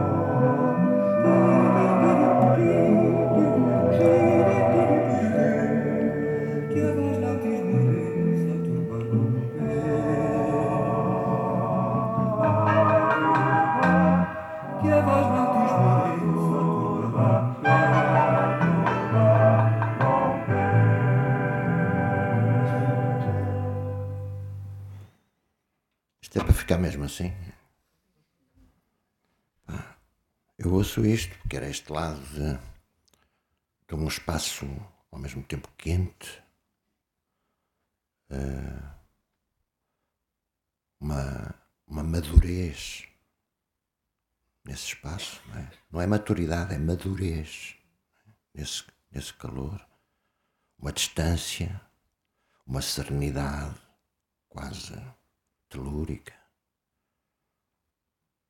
José, este trompete é uma coisa, é mesmo isso, é para, para soar assim. Bem, aceitou. Dez anos depois, exatamente dez anos depois, aconteceu acon- encontrarmos à porta do, no tal encontro, à porta do estúdio de Campolide, onde se estava a misturar o fura-fura. Ah, estás bom, não sei o quê, tal, tal, não sei o quê, por aí fora. O que é que tens andado a fazer? Ah, cantar aqui, não sei. Estou aqui a gravar com o Júlio. Pois, já sei, pá, está a bem, está ótimo. É pá, poder, podias vir aí ajudar as misturas, pá. Isto é- era sempre assim. Eu encontrava uma pessoa e dizia, pá, anda daí, pá. O traz outro amigo também é, é mesmo. Era a vida dele, era assim toda. Está bem. é. Ah, é verdade, Zé Mário. Ah, aquela coisa do, da canção Maio Maduro Maio, no estúdio de Aeroville, em 71. Sim, tinhas razão. O homem não se esqueceu daquilo, não é? Sabia que tinha ali uma coisa pendurada para resolver. Ahm, isto nunca mais acaba, é como as cerejas. Eu não sei como era a cantiga que o Zeca tinha, mas eu não sabia dessa, dessa, dessa história. Mas nesse disco acho essa, essa, essa, essa do Maduro Maio, acho uma coisa. Acho. Eu não sabia dessa história do. Enfim, deste affair que teve o. que teve o Zé Mário com o Zeca, que ah, aconteceram outros, mas esse não sabia. Mas acho que acho que foi foi bom, foi salutar, foi ótimo que o, que o, que o Zé Mário tivesse brigado com o Zeca. Porque essa cantiga nesse disco é, é, é ímpar, é ímpar. É, é- ela é, é notável, é notável, é daquelas que se ouve e não se esquece. Aquela trompeta, aquele tambor, aquela coisa toda, não, é, é algo de diferente que não tinha nas cantigas do Zeca. Agora estou a saber da história. Obrigado, Zé Mário. Como há outra coisa neste disco, que se calhar vocês não sabem, eu e o Fanhais sabemos de certeza, e mais quem, que é isto.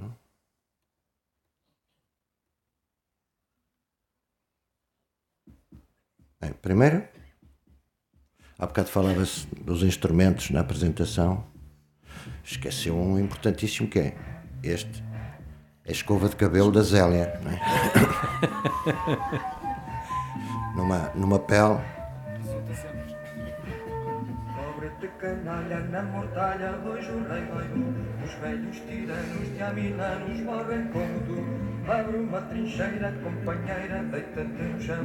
Sem prato à frente, viste gente de outra condição. Michel Delaporte, grande percussionista. Isto foi um erro. Isto que vocês ouviram aqui que foi pá, brrr, ergue-te ao sol de verão, não é? Ó Zeca, tu entras quando calha, como é que, como é que eu e o Fanhais, depois, quando vamos meter o couro, vamos adivinhar em que microsegundo é que tu entraste? Ergue-te ao sol de verão. Nós não temos nenhum referencial anterior. Portanto, não conseguimos cantar síncrono com a tua entrada. Pá. E aconteceu isto nas primeiras vezes, não é?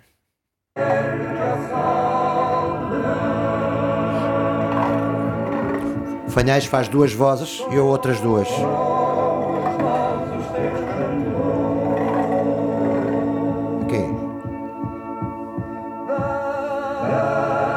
É? Parada e resposta. Nós começamos a tentar e aconteceu isto. Tá, ai, tá, temos que entrar. Eu disse, calma aí. Zeca, vamos assumir que é mesmo pim, pá, não é? Que é mesmo uma chamada, como um trampolim, não é? como, como aquele salto. E facto é que, eu, à medida que o tempo foi passando, este efeito, que não é um efeito, é uma interpretação resultante de um erro, de uma dificuldade técnica, se encheu de significado. Isto faz parte, na minha experiência, daqueles 10% de margem para o acontecimento imprevisto que há quando se está a gravar em estúdio. 10, 15% no máximo. Porque lá estava a torneira dos contos de reis a pingar para cima da fatura e tínhamos que ter tudo muito planificado. Portanto, mas cantar alentejano. Os passos da grândula. O Zeca chegou a Paris com a grândula. Vamos acabar. Chegou a Paris com a grândula Vila Morena, que ele tinha escrito em homenagem a uma, a uma coletividade de grândula. Não é? Ah, como é que se chama aquilo? Fraternidade Operária Grandulense, não sei o quê. Sim, sim, sim, assim, sim. Deste género, não é? É. Ah, e tinha três quadras. A letra tinha três quadras. E tinha a música, a melodia que toda a gente conhece. E eu sugeri ao Zeca, tratando-se de grândula e daquele tipo de letra e de melodia, que podíamos fazer uma assimilação ao cante alentejano. Então foi a proposta de se pegar nessas três quadras e fazer exatamente o esquema utilizado normalmente nas modas alentejanas, que é a quadra apresentada pelo, pelo alto, a solo, depois essa quadra é invertida e o primeiro verso da inversão é apresentado por um segundo solista que se chama o ponto, e o coro uníssono, grave, só entra no segundo verso da inversão. E daí esta presença estrutural, pelo menos, que há na grândula com o canto alentejano. O que levou realmente a que as inversões, para fazerem sentido, tiveram que ser trabalhadas, não é? E, e que leva a que eu não, não encontrei ainda um, um, português que saiba bem a letra da grândula, não é? Apesar de, porque aquelas inversões às vezes não são bem como se esperava que fosse, não é? Mas era uma questão de rimas, uma questão de, enfim, de, das coisas fazerem sentido.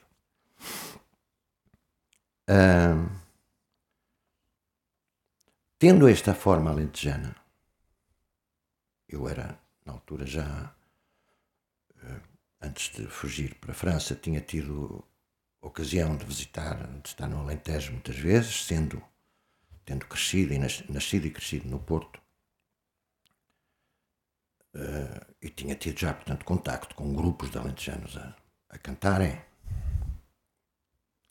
Uh, e tinha-me sempre ficado com uma ideia muito forte aquela imagem do grupo de homens a cantarem caminhando pela estrada, com aquele arrastar do pé ao compasso da, da, da moda, não é?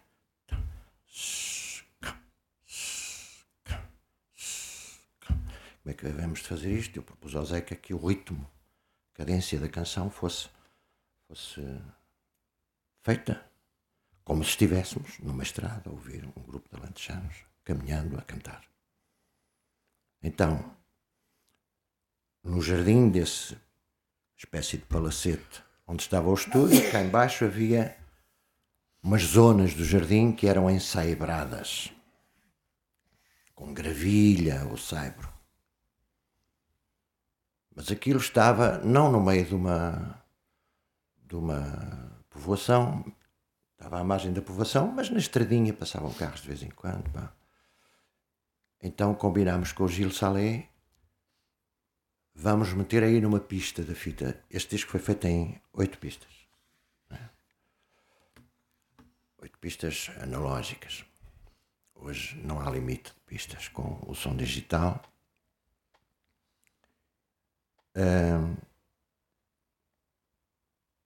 Vamos tentar vamos marcar na fita uma espécie de metrónomo com a cadência da canção.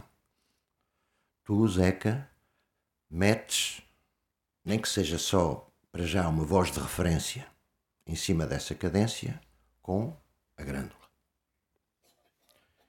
E, e nós, quando houver condições sonoras, sem ruído, não sei o quê, Gil, quando é que se pode fazer isso? Pá, só à noite mesmo, quando está tudo parado. Não há trânsito, não há nada. Não há vacas nos campos, não há. Três da manhã. Ok. Então estendeu.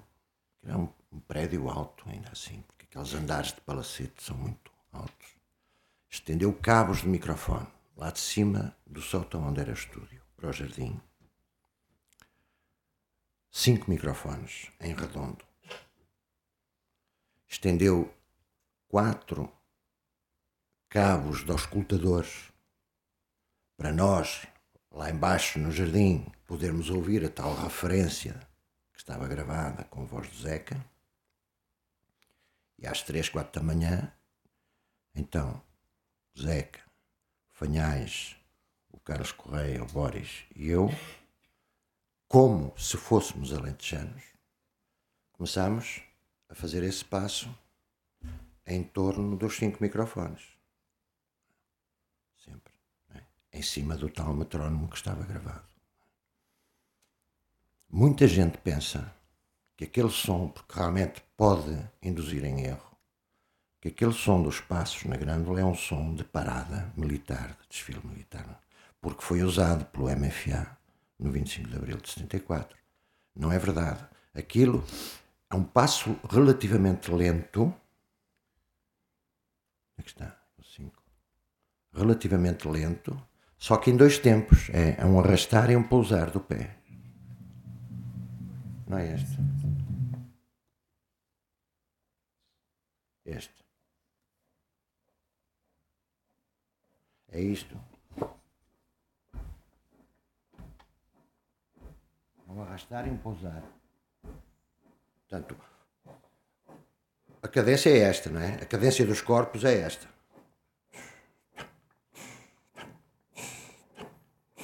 Não tem nada a ver com uma cadência dupla, não é? Parece tropa a marchar, não é?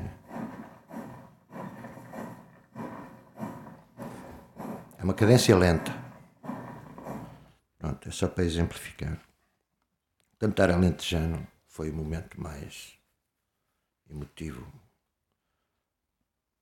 digamos, difícil de suportar sem, sem reações, assim. Porque é uma cantiga dificílima de cantar. É uma cantiga sem rede. Está numa tessitura e numa tensão. Não, não, não conheço ninguém capaz de fazer isto.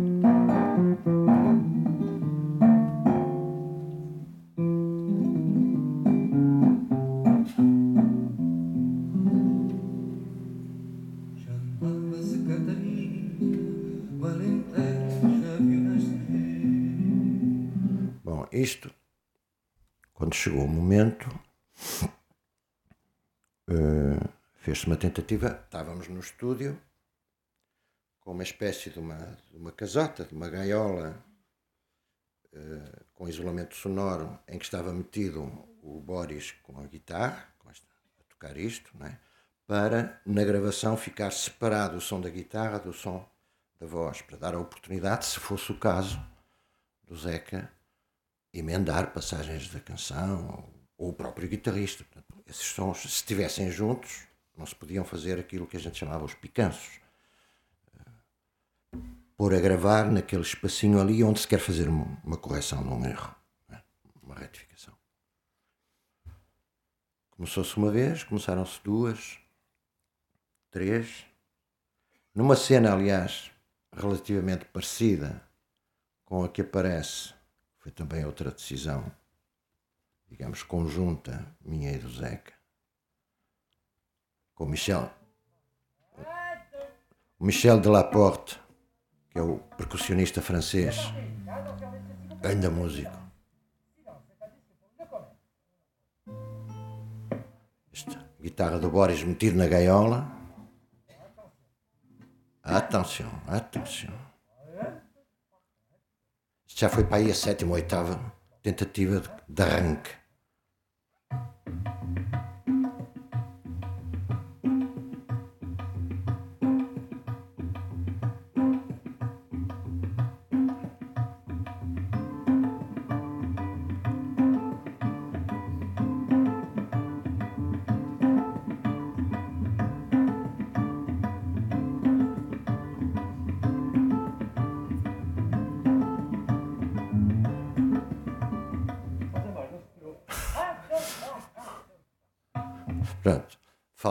Falta de paciência, não se ouvia bem, não sei quê. Porque o músico que está isolado a tocar tem que ouvir o que estão a fazer os outros, não é? Portanto, a gente tem que lhes mandar esse sinal para dentro da gaiola. Portanto, havia aqui uma série de problemas. Foi também a enésima tentativa de arrancar que está, está com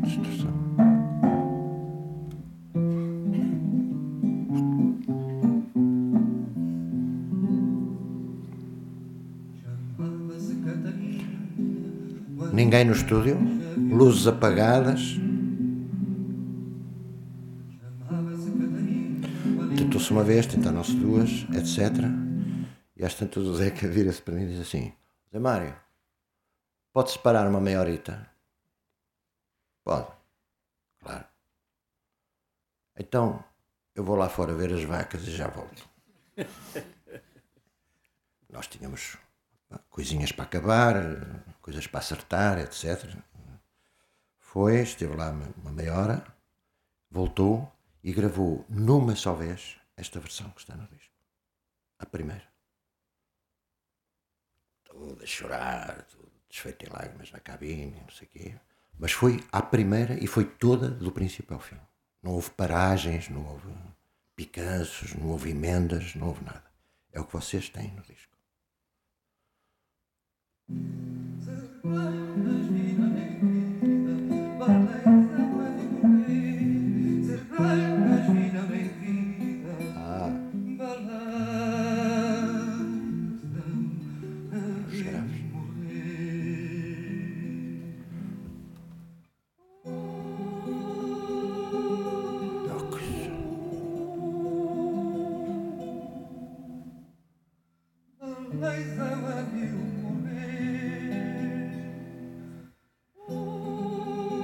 Eu não conheço nenhum timbre assim. Com este palhetado, uma espécie de palhetado que está por trás. E este vibrato rápido e tenso, como se fosse um, um arame esticado, um elástico, não é? Isso passava-se tudo ao nível do diafragma. Como nos cantores a sério, não é? Tudo ao nível do diafragma.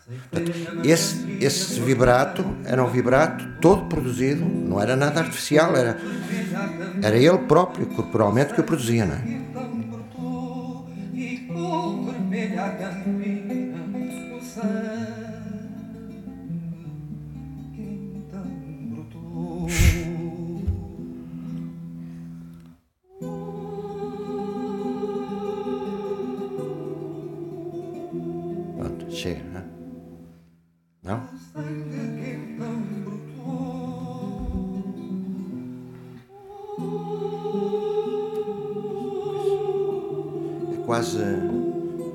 Sobre-humano este.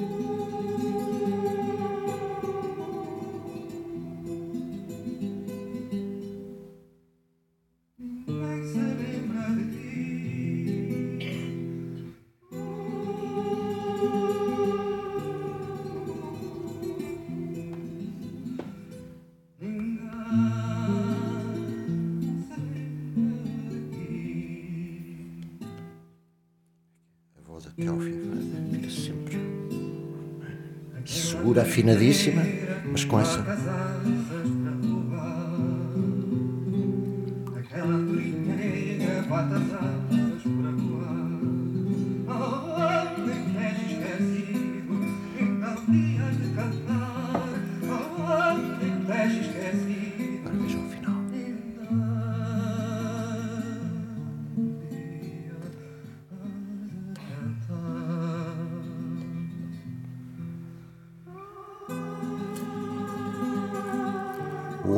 O aqui passa um pouco a.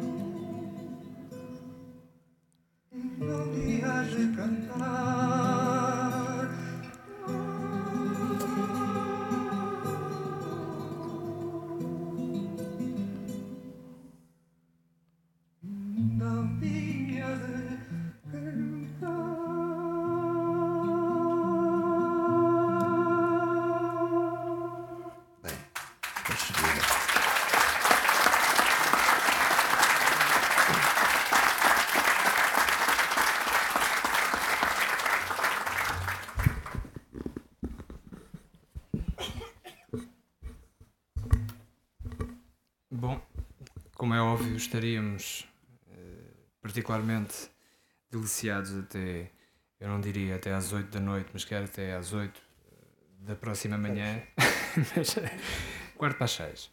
Ainda é cedo. Mas, e não quer dizer que não possamos voltar a ouvir e deliciar-nos um pouco mais com estes testemunhos do Lípido Freitas e do José Mário Branco, que são testemunhos que arrepiam qualquer pessoa, tendo ou não vivido esse período e essas questões que aqui foram abordadas, penso que para várias gerações aqui presentes na sala, estes testemunhos estas referências, estas memórias e o modo como elas são passadas deixam em todos nós uma marca indelével. Estou ciente disso. Mas as pessoas provavelmente também terão questões a colocar. E eu gostaria de lançar essa hipótese. Porque não quer dizer que não se possa comentar um pouco mais, ouvir um certo. O Alípio de Freitas também, eh, como é óbvio, eh, poderá a qualquer momento voltar a lembrar uma ou outra história, mas gostaria de saber se há questões da parte do auditório. Um momentinho só, que temos aqui um micro, um micro também.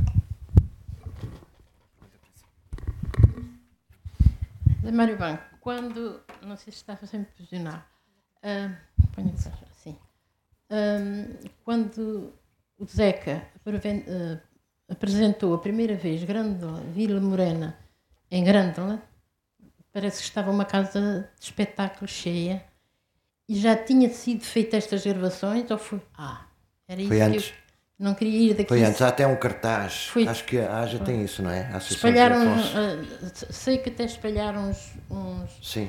umas letrinhas às pessoas para elas. Creio que a Associação José Afonso tem esse cartaz dessa presença do Zeca na, na Fraternidade Depois, Operária Grandolense. E a PID entrou e onde tudo. ele levou isso como prenda para, para, enfim, para, para a coletividade. Foi, e era assim que eu Pensava que era, Só agora comecei Não a terá ver. cantado com certeza com este, pois, este mas, arranjo, esta mas estrutura. Foi uma coisa maravilhosa.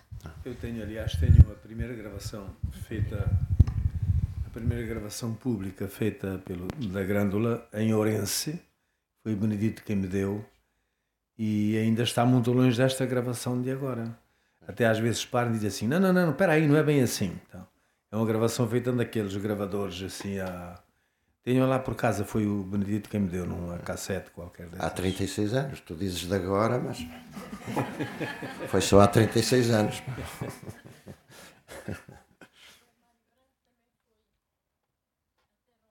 E vou cantar pouco tempo depois do 25 de Abril, aqueles dias, quando andávamos todos com a loucura da alegria.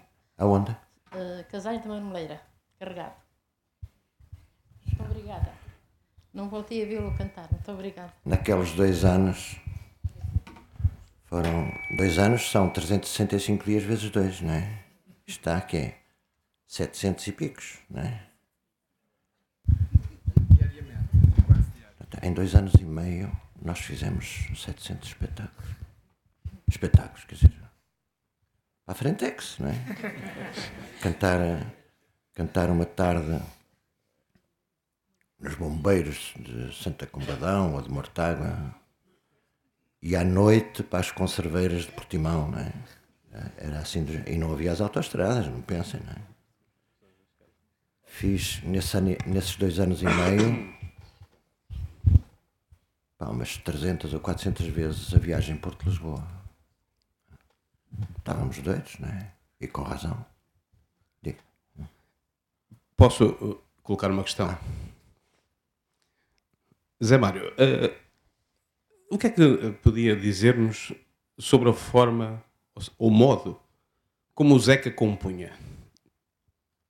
Ou seja, como é que nasciam as canções, de que instrumentos é que ele, enfim, uh, utilizava, e como é que esse material, esse diamante, como disse há pouco, não é? Como é que esses diamantes depois chegavam chegavam a si, chegavam às pessoas que no fundo depois uh, uh, vestiam, vestiam a, a, canção. Não sei se nos pode dizer alguma coisa sobre isso. Posso, posso. Obrigado.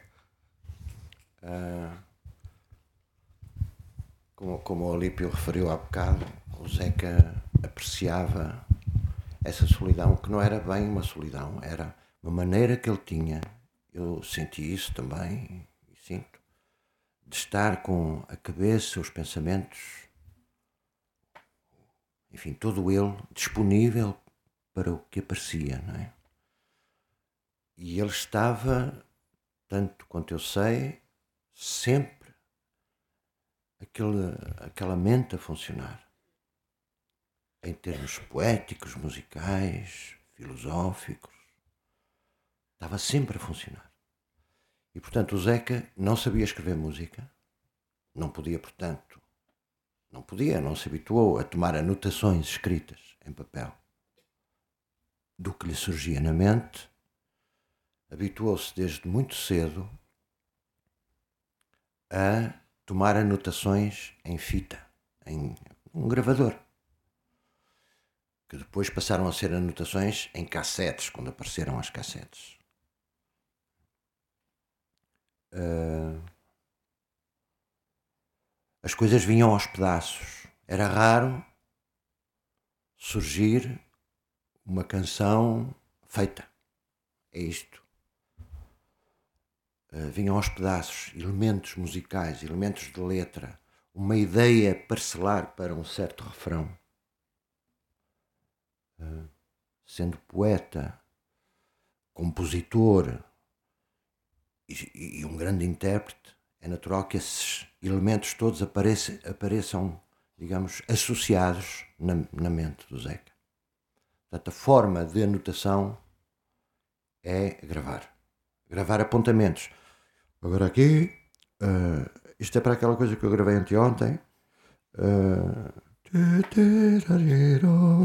pronto, esse é para depois continuar assim. Pronto, é tudo horas de fitas e de cassetes deste estilo, não é?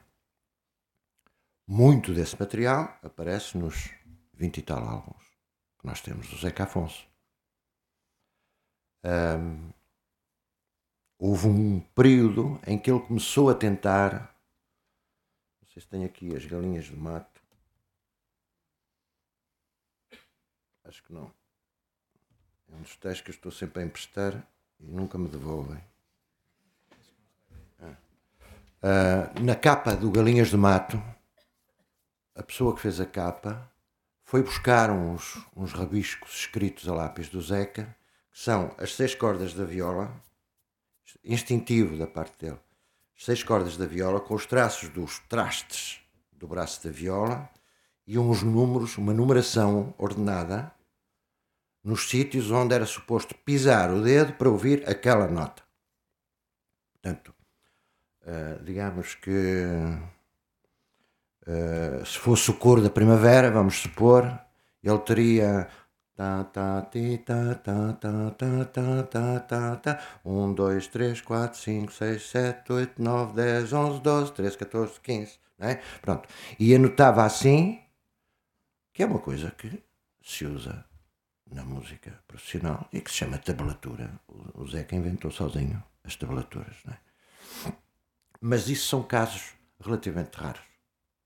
O que é mais, digamos, quase uh, sempre, o Zeca toma anotações de, das melodias, não é? da parte musical, com os tiriris, e depois de vez em quando há referências uh, a, a, a timbres, a tipos de instrumentos. Isto aqui é para se ouvir uma flauta. E é esta a notação. Uh, isto talvez, pá, talvez uma gaita de foles aqui. Há assim umas, uns contributos na própria anotação cantada ou cantarolada acerca disso. Muitos deles não têm letra. Irão ter mais tarde associados uns com outros e depois surgirá uma letra. Noutros casos é exatamente o inverso. O Zeca sente-se, percebe-se que está à procura, escreveu um poema, escreveu um, um texto, ou uma parte, um começo de canção, está à procura da música para aquilo. Então há tentativas nessas fitas. É? O, o Júlio e eu, portanto, dirigimos o Galinhas do Mato, que foi o último álbum em que o Zeca já não cantou. As canções, para quem conhece, sabe, são cantadas por outros. Um, o Zeca já não, não conseguia. A voz do Zeca que aparece no Galinhas do Mato, num tema ou dois, acho que é no, no Escandinávia Bar e mais não sei quê, é voz, são coisas que tinham sobrado da gravação do álbum anterior. Feira de Vila, Feira de Vila, Feira de Vila como é que é? São duas. É? Escandinávia Bar e Feira de Vila, de Vila, que é a terra onde ele morava. Ah, a década de Salomé, exatamente. Somos da Europa civilizada. Exato. Uh, portanto, como esse refrão, por exemplo, na década de Salomé, esse refrão não estava, enfim, no, no, na opinião do Zeca, não estava capaz. É por isso que é, é, sou eu que apareço a fazer o refrão. Porque aproveitou-se a parte do Zeca que estava bem de um disco anterior e essa canção não tinha ficado no disco. Né? Uh, o Zeca foi, uh, portanto, ao estúdio todos os dias. O estúdio era o Angelum, que era ali ao, ao, atrás, portanto, ao fundo daquela avenida depois da Moraes Soares, portanto, uh, por trás do cemitério do Alto São João, ali naquele bairro. Hã? É. E depois o estúdio era em cave. Tinha uma entradinha e depois tinha que se descer uma escada para onde estava a sala do estúdio e a cabine. O, o Zeca já não descia essa escada. Portanto, ficava cá em cima, sentado, num, num, num maple, e o Zé Fortes punha-lhe um microfone, que a gente chamava o microfone de ordens, chama-se em estúdio. Microfone de ordens, para ele comunicar com a cabine e com os músicos que estão a tocar, e aos escutadores. Portanto, ele seguia tudo o que acontecia, mas não estava lá embaixo connosco.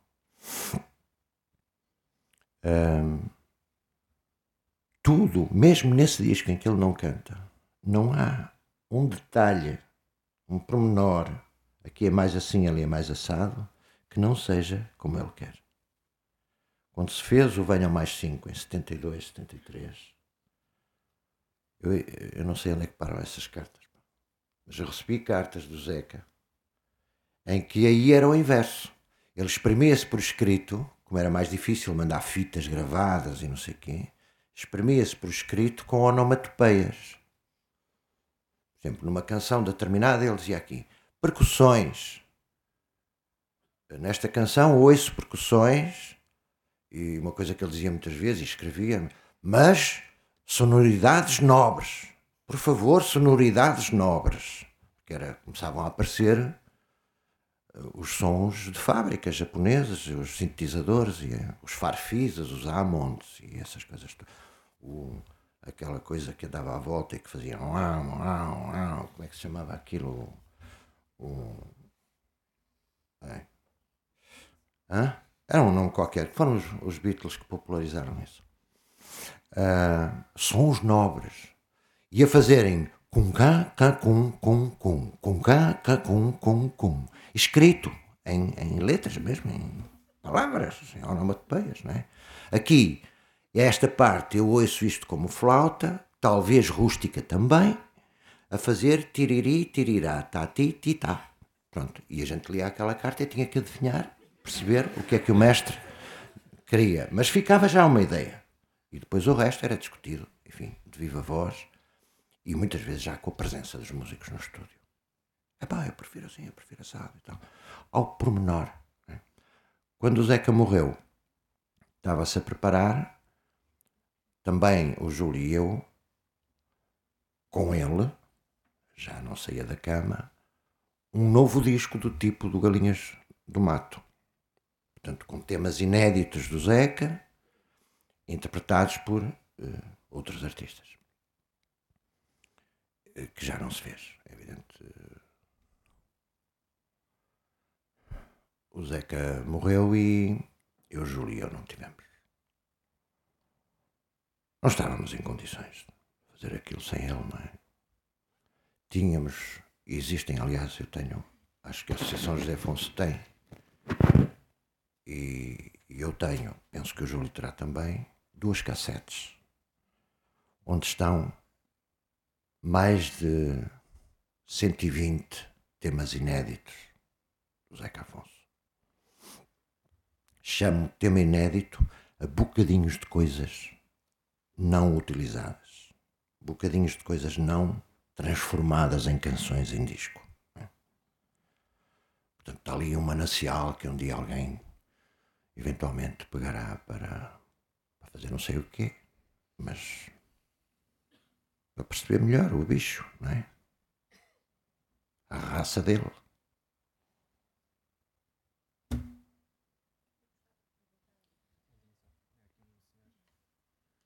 A pergunta que eu fazia era a seguinte: onde é que, que é feito dos nossos cantores de intervenção? Dá a ideia que ou estão na clandestinidade, ou emigraram, ou então aderiram à globalização. É, dá a ideia que alguns aderiram, eh, visto o pensamento único que está instalado na nossa sociedade, e acho, havia um lugar para esses cantores de intervenção intervirem. Mas estou, vejo quedos, não, não vejo fazer nada. Há duas, duas questões diferentes, em tão poucas palavras. Uma é a questão da intervenção. Cantores de intervenção, na minha opinião, são todos. Até estando parado e não cantando, são de intervenção.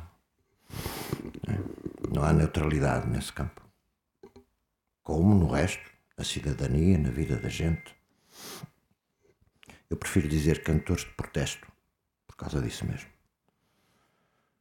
A segunda questão parece-me óbvio que não são os cantores que inventam o movimento social, é o movimento social que inventa os cantores. Inventar no sentido de produzir, dar asa a que apareçam. É? E portanto nós, por mim falo, não é? Eu cantei e canto para dar testemunho do estado em que as coisas estão. Não sou criador nem inventor do movimento social.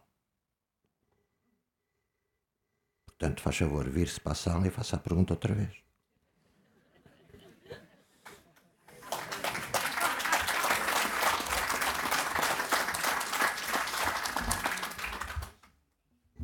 Eu gostaria de acrescentar alguma coisa mais do que acrescentou o Zé Mário. Essa preocupação de onde é que estão os cantores de protesto ou essa coisa, é, eu acho que é uma preocupação que muita gente tem.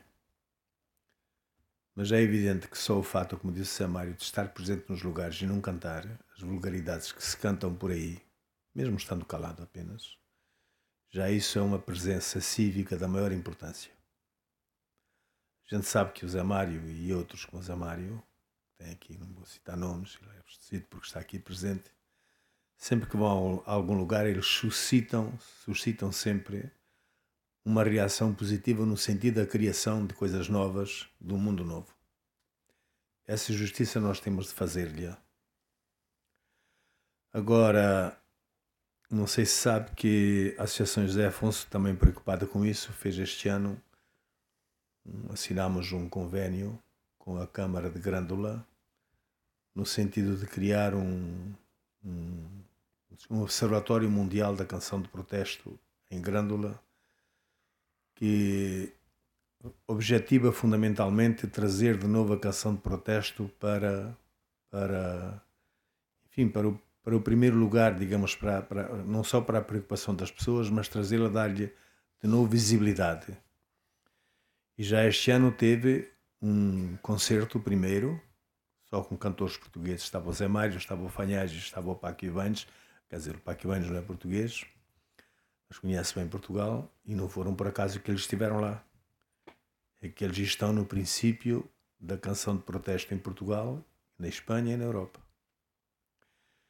E no ano que vem, essa, essa, essa, essa, essa, essa atividade ela será extensiva não apenas a Portugal, mas a outros países da América Latina e outros lugares, porque a canção de protesto existe no mundo hoje com uma força muito grande, com uma força extraordinária. A canção de protesto, desde a China, passando por Cuba, Estados Unidos, América Latina e Europa, em todo lugar a canção de protesto não morreu. As pessoas e os movimentos sociais continuam e as pessoas são arautos desses movimentos sociais porque se uma grande parte das pessoas está satisfeita e pode fazer compras de Natal, umas mais caras, outras mais baratas, aqui em Portugal nós temos pelo menos 2 milhões de pobres que não têm nem sequer comida, nem sequer almoçam, nem jantam, nem se vestem, nem se calçam, não têm escola, não têm hospital, nem têm nada.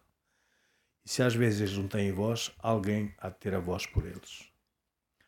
Então eu acho que Acho não, tenho certeza que essas coisas vão voltar. E mesmo nós temos aqui em Portugal, a gente é que não repara, às vezes anda distraído. Rap hoje em Portugal tem uma, um significado muito importante. Ele sai de zonas ou de áreas, de áreas da população que são realmente as áreas mais desprotegidas, as áreas mais desfavorecidas, elas saem e a sua forma de protestar é essa. E alguns com grande com grande qualidade do ponto de vista do ponto de vista da construção poética do ponto de vista da construção literária e da sua formulação política o que é preciso é dar é, é, é, é que alguém costure essas coisas e as ponha de novo as ponha de novo, que lhe dê visibilidade novamente isso acho que está a começar a se fazer e depois, realmente, as coisas não estão de forma a que as pessoas, cada vez mais, não estão de forma, não quero estar aqui a fazer política, uh, não estão de forma a que as pessoas fiquem satisfeitas com a vida que têm, com a vida que levam, e basta que olhem para o lado e sempre verão coisas piores do que a sua. Isto no mundo todo, no mundo globalizado, em que a globalização não globalizou a riqueza que se produz, não globalizou o bem-estar nem a ciência, mas globalizou sobretudo a miséria e o mal-estar das pessoas. Há mais pessoas passando de fome hoje do que havia ontem, sem médico mais pessoas hoje do que havia ontem, sem escola mais pessoas hoje do que havia ontem. Enfim, a globalização. Isto basta estar atento. Basta estar atento. Não precisamos de cobrar de ninguém. Talvez tenhamos de cobrar é de nós mesmos. Cada um de nós tem de se cobrar assim. Tem consciência das coisas, tem de se cobrar a si mesmo porque é que as coisas estão assim. E talvez essa reflexão nos ajude a, a caminhar e ajuda outros a caminhar e talvez quando conversam dois, conversam três, conversam quatro, conversem cinco, o movimento social avance e então nós tenhamos aquilo que nós queremos que haja, que a canção de protesto volte a ter visibilidade. Mas dou-lhe essa boa notícia. A Associação José Afonso fez um convênio que é de longo prazo com a Câmara de Grândola, que também sentiu, enfim, despertou para isso. E todos os anos nós teremos não apenas um, um digamos, um, uma vez, mas várias vezes talvez, acontecimentos no sentido de, no sentido de, de trazer a Portugal e de lembrar que no mundo as coisas não estão bem e que os cantores continuam, que os artistas continuam e que as suas bocas e o seu pensamento e a sua criação não está com a globalização, mas está realmente com um mundo novo que os grandes poetas e músicos quiseram criar. Não sei se a explicação lhe serve, mas, mas pronto, era uma notícia que eu teria que dar.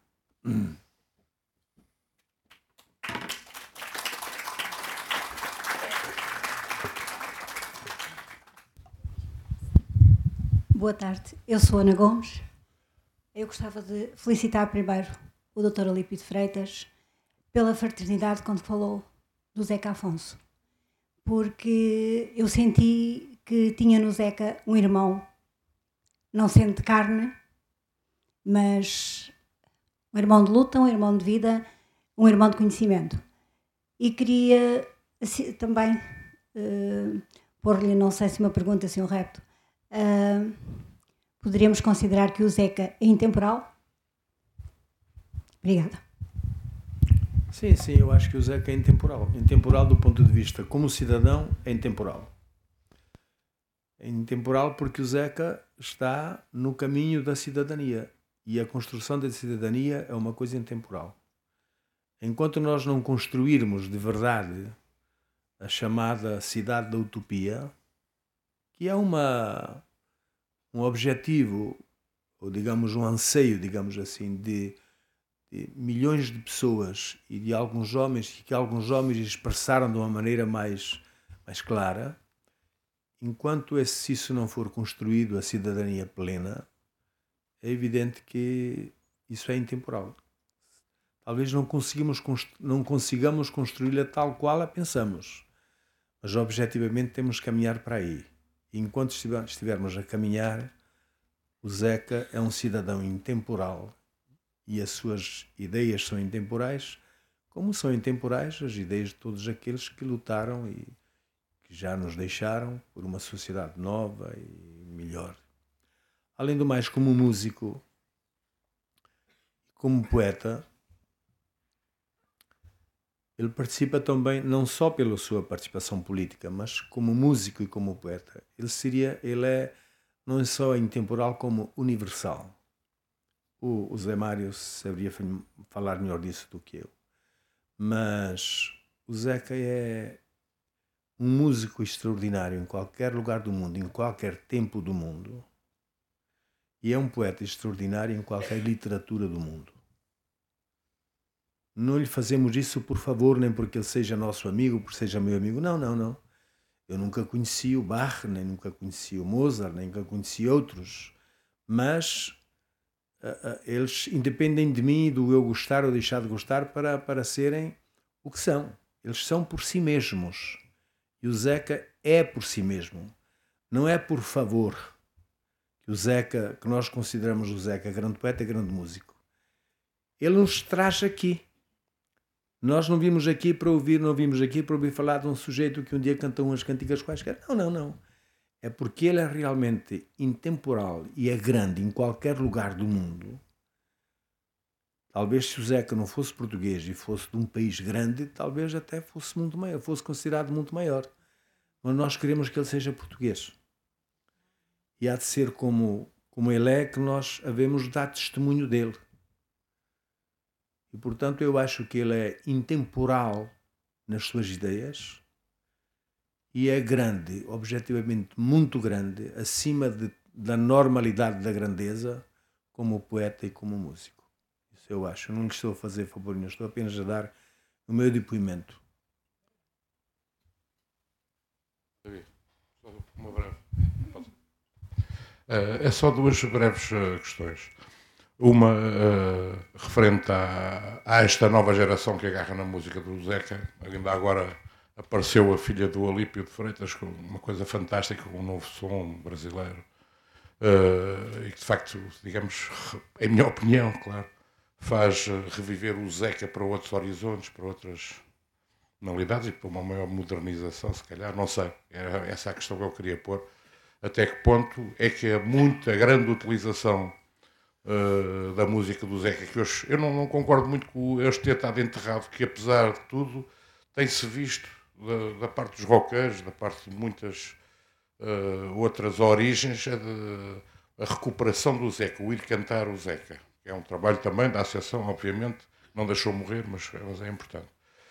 Um, e outra coisa é de facto também, claro que aquilo que se falou foi o Zeca como um, um enorme artista, por isso pouco se falou também do seu peso político, como há bocado o Olímpio de Freitas também falava, o peso, como o Zé Mário Branco também o tem, obviamente, e fazer recordar aqui na sala, e muita gente uh, viveu isso, que o Zeca Afonso foi, por exemplo, determinante aqui em Vila Franca, quando antes do 25 de Abril, e também depois, veio aqui e, e veio aqui cantar, ali nas escadas da escola do Adro, antes do 25 de Abril, foi um acontecimento político importantíssimo uh, aqui em Vila Franca de Xiri. Depois, mais tarde, veio cá e também cantou no secretariado da igreja e cantou noutros sítios. Em muitos sítios, em muitos sítios, em muitos sítios. Em alguns sítios. Não em muitos, em alguns sítios. E na Alvejal, na cooperativa, em vários sítios. Em vários sítios. E, e, de facto, esse, o Zeca, o Zeca como interventor, como aquele homem que chegava e como o Zé Mário disse muito bem, sem condições absolutamente nenhuma, punha-se em cima de uma cadeira com um microfone horroroso e, e, fazia, e cantava. Quando havia. Quando. Mas a pergunta fulcral era essa do que é que acha de, destas novas incursões na, na, música do Zeca. Eu acho ótimo. Uh, essa tendência começou a aparecer em meados dos anos 90, mais ou menos, quando houve aí uma experiência enfim, promovida e mais ou menos organizada pelo Sérgio Godinho, que se chamou Os Filhos da Madrugada, que depois deu origem a um grande espetáculo no estádio de Alvalade, salvo erro. e deu origem também a um, a um álbum duplo em que diferentes artistas das gerações posteriores reinterpretam à sua maneira temas do Zeca. Ainda há bocado comentávamos antes de começar isto que só este ano foram. Ah, o Olímpio disse. Foram para aí oito. Oito discos. Oito discos de oito artistas ou grupos de artistas diferentes. Do fado ao jazz, aos grupos de música tradicional, estrangeiros, portugueses, eh, trabalhados por estrangeiros, enfim. Só este ano houve oito trabalhos novos em torno disso. E isso é muito bom. né? É sinal do que disse, que corrobora a minha própria atitude eh, todos os anos, pelo menos uma, às muitas vezes duas vezes por ano, eu ouço a íntegra da obra do Zeca como matéria de estudo na minha vida profissional. Claro que também é alimento poético, alimento musical, eh, mas como matéria de estudo. E como o Olímpio dizia há pouco, de cada vez que ouço, a gente encontra aspectos novos, sugestões novas, descobre-se articulações novas na maneira como ele desenha as canções. É, é para mim um objeto de estudo permanente, uma referência continuada. é? Ah, eu tenho a sorte de, enfim, ah, saber um pouco de música, saber escrever, saber, embora mal, ler uma partitura. O que se nota nesses trabalhos muitas vezes é uma lacuna, uma lacuna enorme que há na cultura popular portuguesa. Não existe em lado nenhum, e só mesmo neste país, um livro,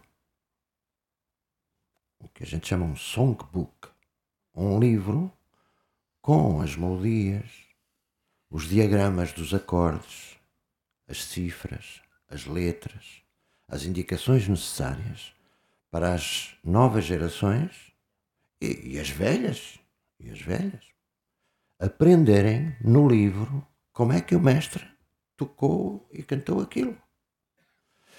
Ah, é inadmissível que esse livro não exista. Está feito há três ou quatro anos. Está feito há três ou quatro anos, mas não foi autorizada a sua publicação. Portanto, ah, o- eu falo disto porquê? Porque se nota nesses trabalhos que surgiram, já nos Filhos da Madrugada e agora, para além de qualquer juízo estético sobre a reinterpretação criativa que foi feita das canções do mestre, notam-se que há pormenores, por vezes, que são erros, são falta de informação. Ah, acordes mal enjorcados nesta ou naquela passagem, porque não foram de ouvido percebidos devidamente. E, portanto, são coisas que certamente não fazem parte da recriação deste ou daquele intérprete, fazem parte de um desconhecimento do material de origem. Por isso é que eu falei na lacuna que é não haver este, este referencial, este livro, este songbook das duzentas e tal canções editadas pelo Zeca.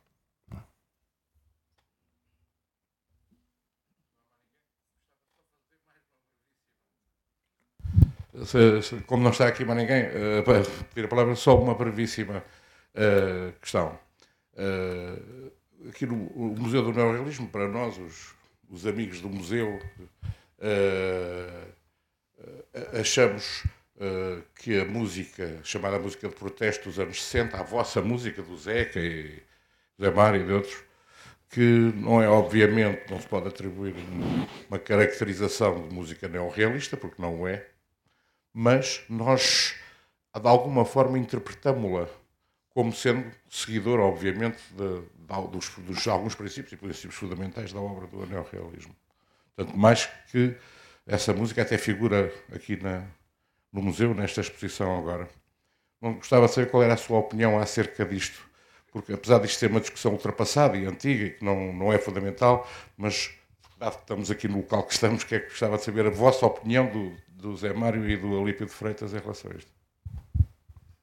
Eu só posso falar pelo que vivi e era inevitável eu não ter tido contacto com a arte neorrealista e a literatura neorrealista. Não é? Nasci em 42, tinha 16 anos em 58 quando fui o delegado. Aí comecei, enfim, a ter alguma consciência política. E, enfim, a adotar um ideário claramente progressista, que antes seria só humanista, mais vagamente humanista, e a procurar referências ideológicas e políticas em autores progressistas.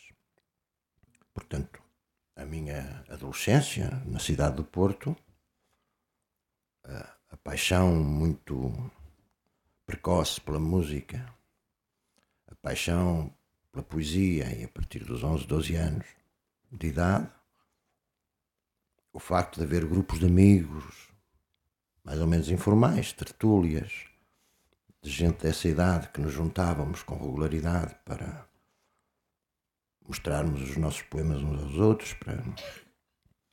e desses grupos serem terem apesar de tudo algum contacto com os mais velhos. Nós tínhamos um grupinho que éramos colaboradores do, do suplemento juvenil do Diário de Lisboa que depois foi proibido e saltou para a República um, e digamos que o nosso guru, digamos aquele que nos criticava os poemas, era o, o poeta e cineasta António Reis, já falecido. E depois, pronto, por várias, uma das, das miúdas do grupo era a Guida Loza, filha da escritora Ilse Loza e do arquiteto Arménio Loza, pá, amigos muito próximos do Lopes Graça. Portanto, houve assim uma série de privilégios que eu tive de contacto por exemplo, assistir à chegada do Lopes Graça ao Porto com o primeiro disco prova de vinil da primeira antologia de Giacometti, de Trás os Montes, aos gritos, vocês têm que ouvir isto, vocês têm que ouvir isto e tal. Aquele senhor de origem corsa tinha entrado em Portugal sem mais nem menos, no fim dos anos 50, com um Renault Dauphine e um gravador UR de duas pistas e tinha recolhido cerca de 20 horas de música inédita só em Alto Douro e Trás-os-Montes. 20 horas de música inédita. Portanto, o grande mérito foi depois a jusante do Lopes Graça de ouvir aquilo tudo e selecionar, digamos, os 40 e tal minutos que a gente tem na antologia publicada a seguir. Né? Mas isto para dizer que nós Portanto, tínhamos esse contacto com os mais velhos. No Café Rialto, no Clube de Jornalistas, etc., havia, inevitavelmente, os poetas neorrealistas mais velhos que nós. Egito Gonçalves, o Robordão Navarro, um, ali do Porto eram os mais conhecidos, mas também o Agenda Andrade, que nem era neorrealista nem deixava de ser. Um, e o próprio António Reis também não era realista, nem deixava de, neorrealista, nem deixava de ser. Uh, na música, um contacto muito grande, uma influência muito grande do Lopes Graça, mas também, digamos, da etnomusicologia dos povos, de uma forma geral, que fez parte da minha formação juvenil na música. Comparar um coral alentejano com um coral de camponeses da Ucrânia, que é quase igual, é? só se distingue se reparar bem, aquelas planícies contra planícies. Pronto. Um, comparar certos aspectos da, da tradição instrumental portuguesa com aspectos do gamelang da Indonésia ou da, das escolas já mais eruditas da Índia, por aí fora. Sempre com esse pano de fundo nós fazíamos excursões de Páscoa a aldeias alentejanas para ajudar na Monda. Portanto, era uma escola política, não é? dois de nós foram presos pá, pela PIDE nos arredores de Beja. Nessa noite, depois foram libertados porque, porque a PIDE, enfim, convenceu-se de que eles não eram. Estavam ali organizados, até eram estudantes jovens do Porto, estavam a, a passar férias e a conviver com camponeses. Mas quando chegaram à aldeia, estava a população toda da aldeia já em cima dos tratores com o que arranjou para os ir tirar da PID de Beja. Não é? Portanto, havia já esta, este fervilhar de coisas que naturalmente nos levou. Ah, e não falei da pintura e das artes gráficas, portanto, o relógio, o Nikias Capinax, etc. Por aí fora. Portanto, nesse, nesse meio, digamos, intelectual uh, ativo, não é? O meu ex-sogro, o Henrique Alves Costa e a minha sogra eram dirigentes do Cineclube do Porto, o cinema também estava metido no assunto. Foi no Cineclube do Porto que eu e milhares de pessoas vimos todo o cinema neorrealista italiano, que foi fundamental na formação da minha personalidade é? e das minhas convicções. O Sica, o Rossellini, o Fellini, todos eles.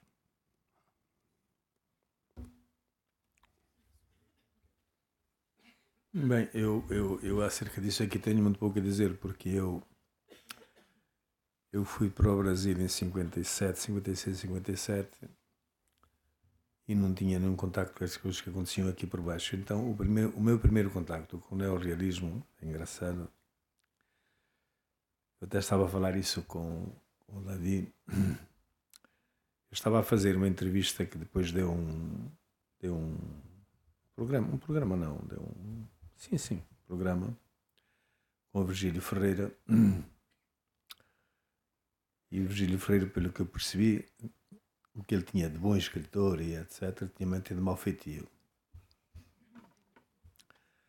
Uh, então, a certa altura, começou a se falar da literatura e tal, e ele falou assim: tá, porque esses neorrealeiros. E nos neorrealeiros falou do Álvaro Redoli, falou do, Gentalio. Nunca tinha lido nada de nenhum desses autores, porque eu, eu, eu, eu, estive, fui para o Brasil, depois fui para Moçambique, então não tinha nenhum contacto com a. Isto eu estava no começo da televisão. É, porque esses neorrealeiros, mas eu estou vingado, ele, porque os meus livros é que são traduzidos e vendidos e lidos na União Soviética. Os deles ninguém os lê nem cá nem lá. Eu disse, bem, tenho de saber quem são esses neorrealeiros. Então. O primeiro livro que eu li foi O Barranco de Cegos, do Álvaro Redoli. E disse, pá, E depois andei a ler outras coisas. E então não tive nenhum contacto aqui com, a, com, o, chama, com o neorrealismo, nem com os neorrealeiros. Com esse, com esse programa que eu fiz de Virgílio Ferreira, deu, teve uma coisa engraçada, porque na altura estava-se no consulado do Muniz na televisão, foi das coisas tenebrosas que aconteceu na televisão, e não sei por que razões, nunca se sabia muito, o programa não ia para o ar, mas acontece que a direção de programas pôs esse. não fez numa. numa amostra de programas que havia na Bélgica, mandou esse programa na amostra de programas. E o programa lá foi distinguido com um prémio. Então é que aqui em Portugal é depois editado. Eu nunca vi o prémio, mas pronto, acontece. Ora bem, e no Brasil este, este problema nunca existiu, porque no Brasil estes problemas é assim, quer dizer, se calhar quando no Rio Grande do Sul há esse problema, os do Rio, que estão longe do Rio Grande do Sul, também não estão muito importados com isso, que já estão noutra. Os de São Paulo estão noutra, os de Recife estão noutra. Então estes problemas não se fazem sentir muito. Quer dizer, 50 eh, anos depois da morte de alguns deles, então a gente passa a perceber que eles eram isto que eram aquilo, porque não há. As literaturas e essas coisas não são universal ao mesmo tempo, quer dizer, há um ou outro que realmente se lê em todo o país, mas são raros ou eram raros os autores que se liam ao mesmo tempo no Rio Grande do Sul, ou no Rio, ou em São Paulo, etc. Então esses problemas. Ah, e depois também eu não tinha tempo para essas coisas, andava metido em coisas que me achava que eram muito mais importantes. Tiros, ia lendo, lendo, lendo, ia lendo sempre alguma coisa, mas depois está, sobretudo a literatura fantástica do, que existe na, na, na América Latina, que é que é, que é muito importante, e outras coisas, então, mas não tinha tempo para isso. Mas com o neorrealismo em Portugal, isto parece anedótico e até é, eu tenho esse contato com o Virgílio Freire que me disse esses neorrealeiros e tal. E eu disse, bem, deixa saber quem são os neorrealeiros, e aí é que eu entro em contato com, com o neorrealismo em Portugal e percebo a sua a importância. E eu passo a estudar alguma coisa sobre isso, mas já, isto em, em 80 e tal, já isto já não tinha nenhuma importância do ponto de vista de corrente literária, então já, mas foi assim que eu tomei contacto com a coisa. Agora, acho importante que exista este museu, porque eu, eu percebi a importância que isso teve na, na literatura, não só na literatura, como nas correntes de pensamento aqui em Portugal, a, a posteriori. Quer dizer, não participei disso, mas percebi claramente que teve uma importância fulcral no desenvolvimento de determinado tipo de pensamento, de determinada forma de pensamento social aqui em Portugal.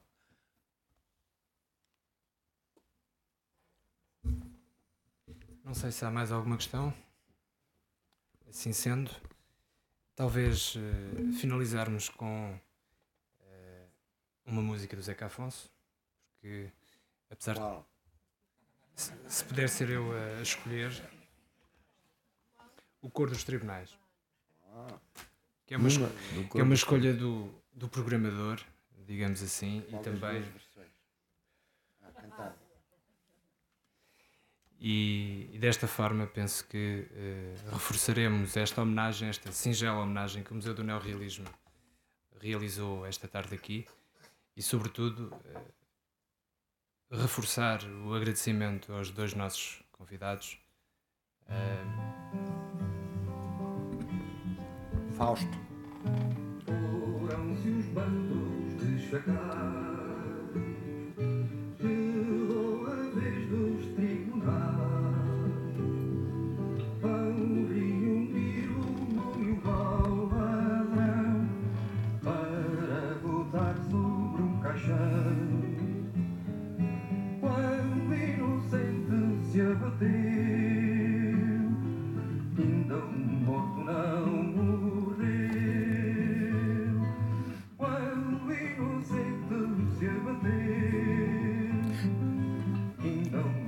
da exceção e a regra, não é?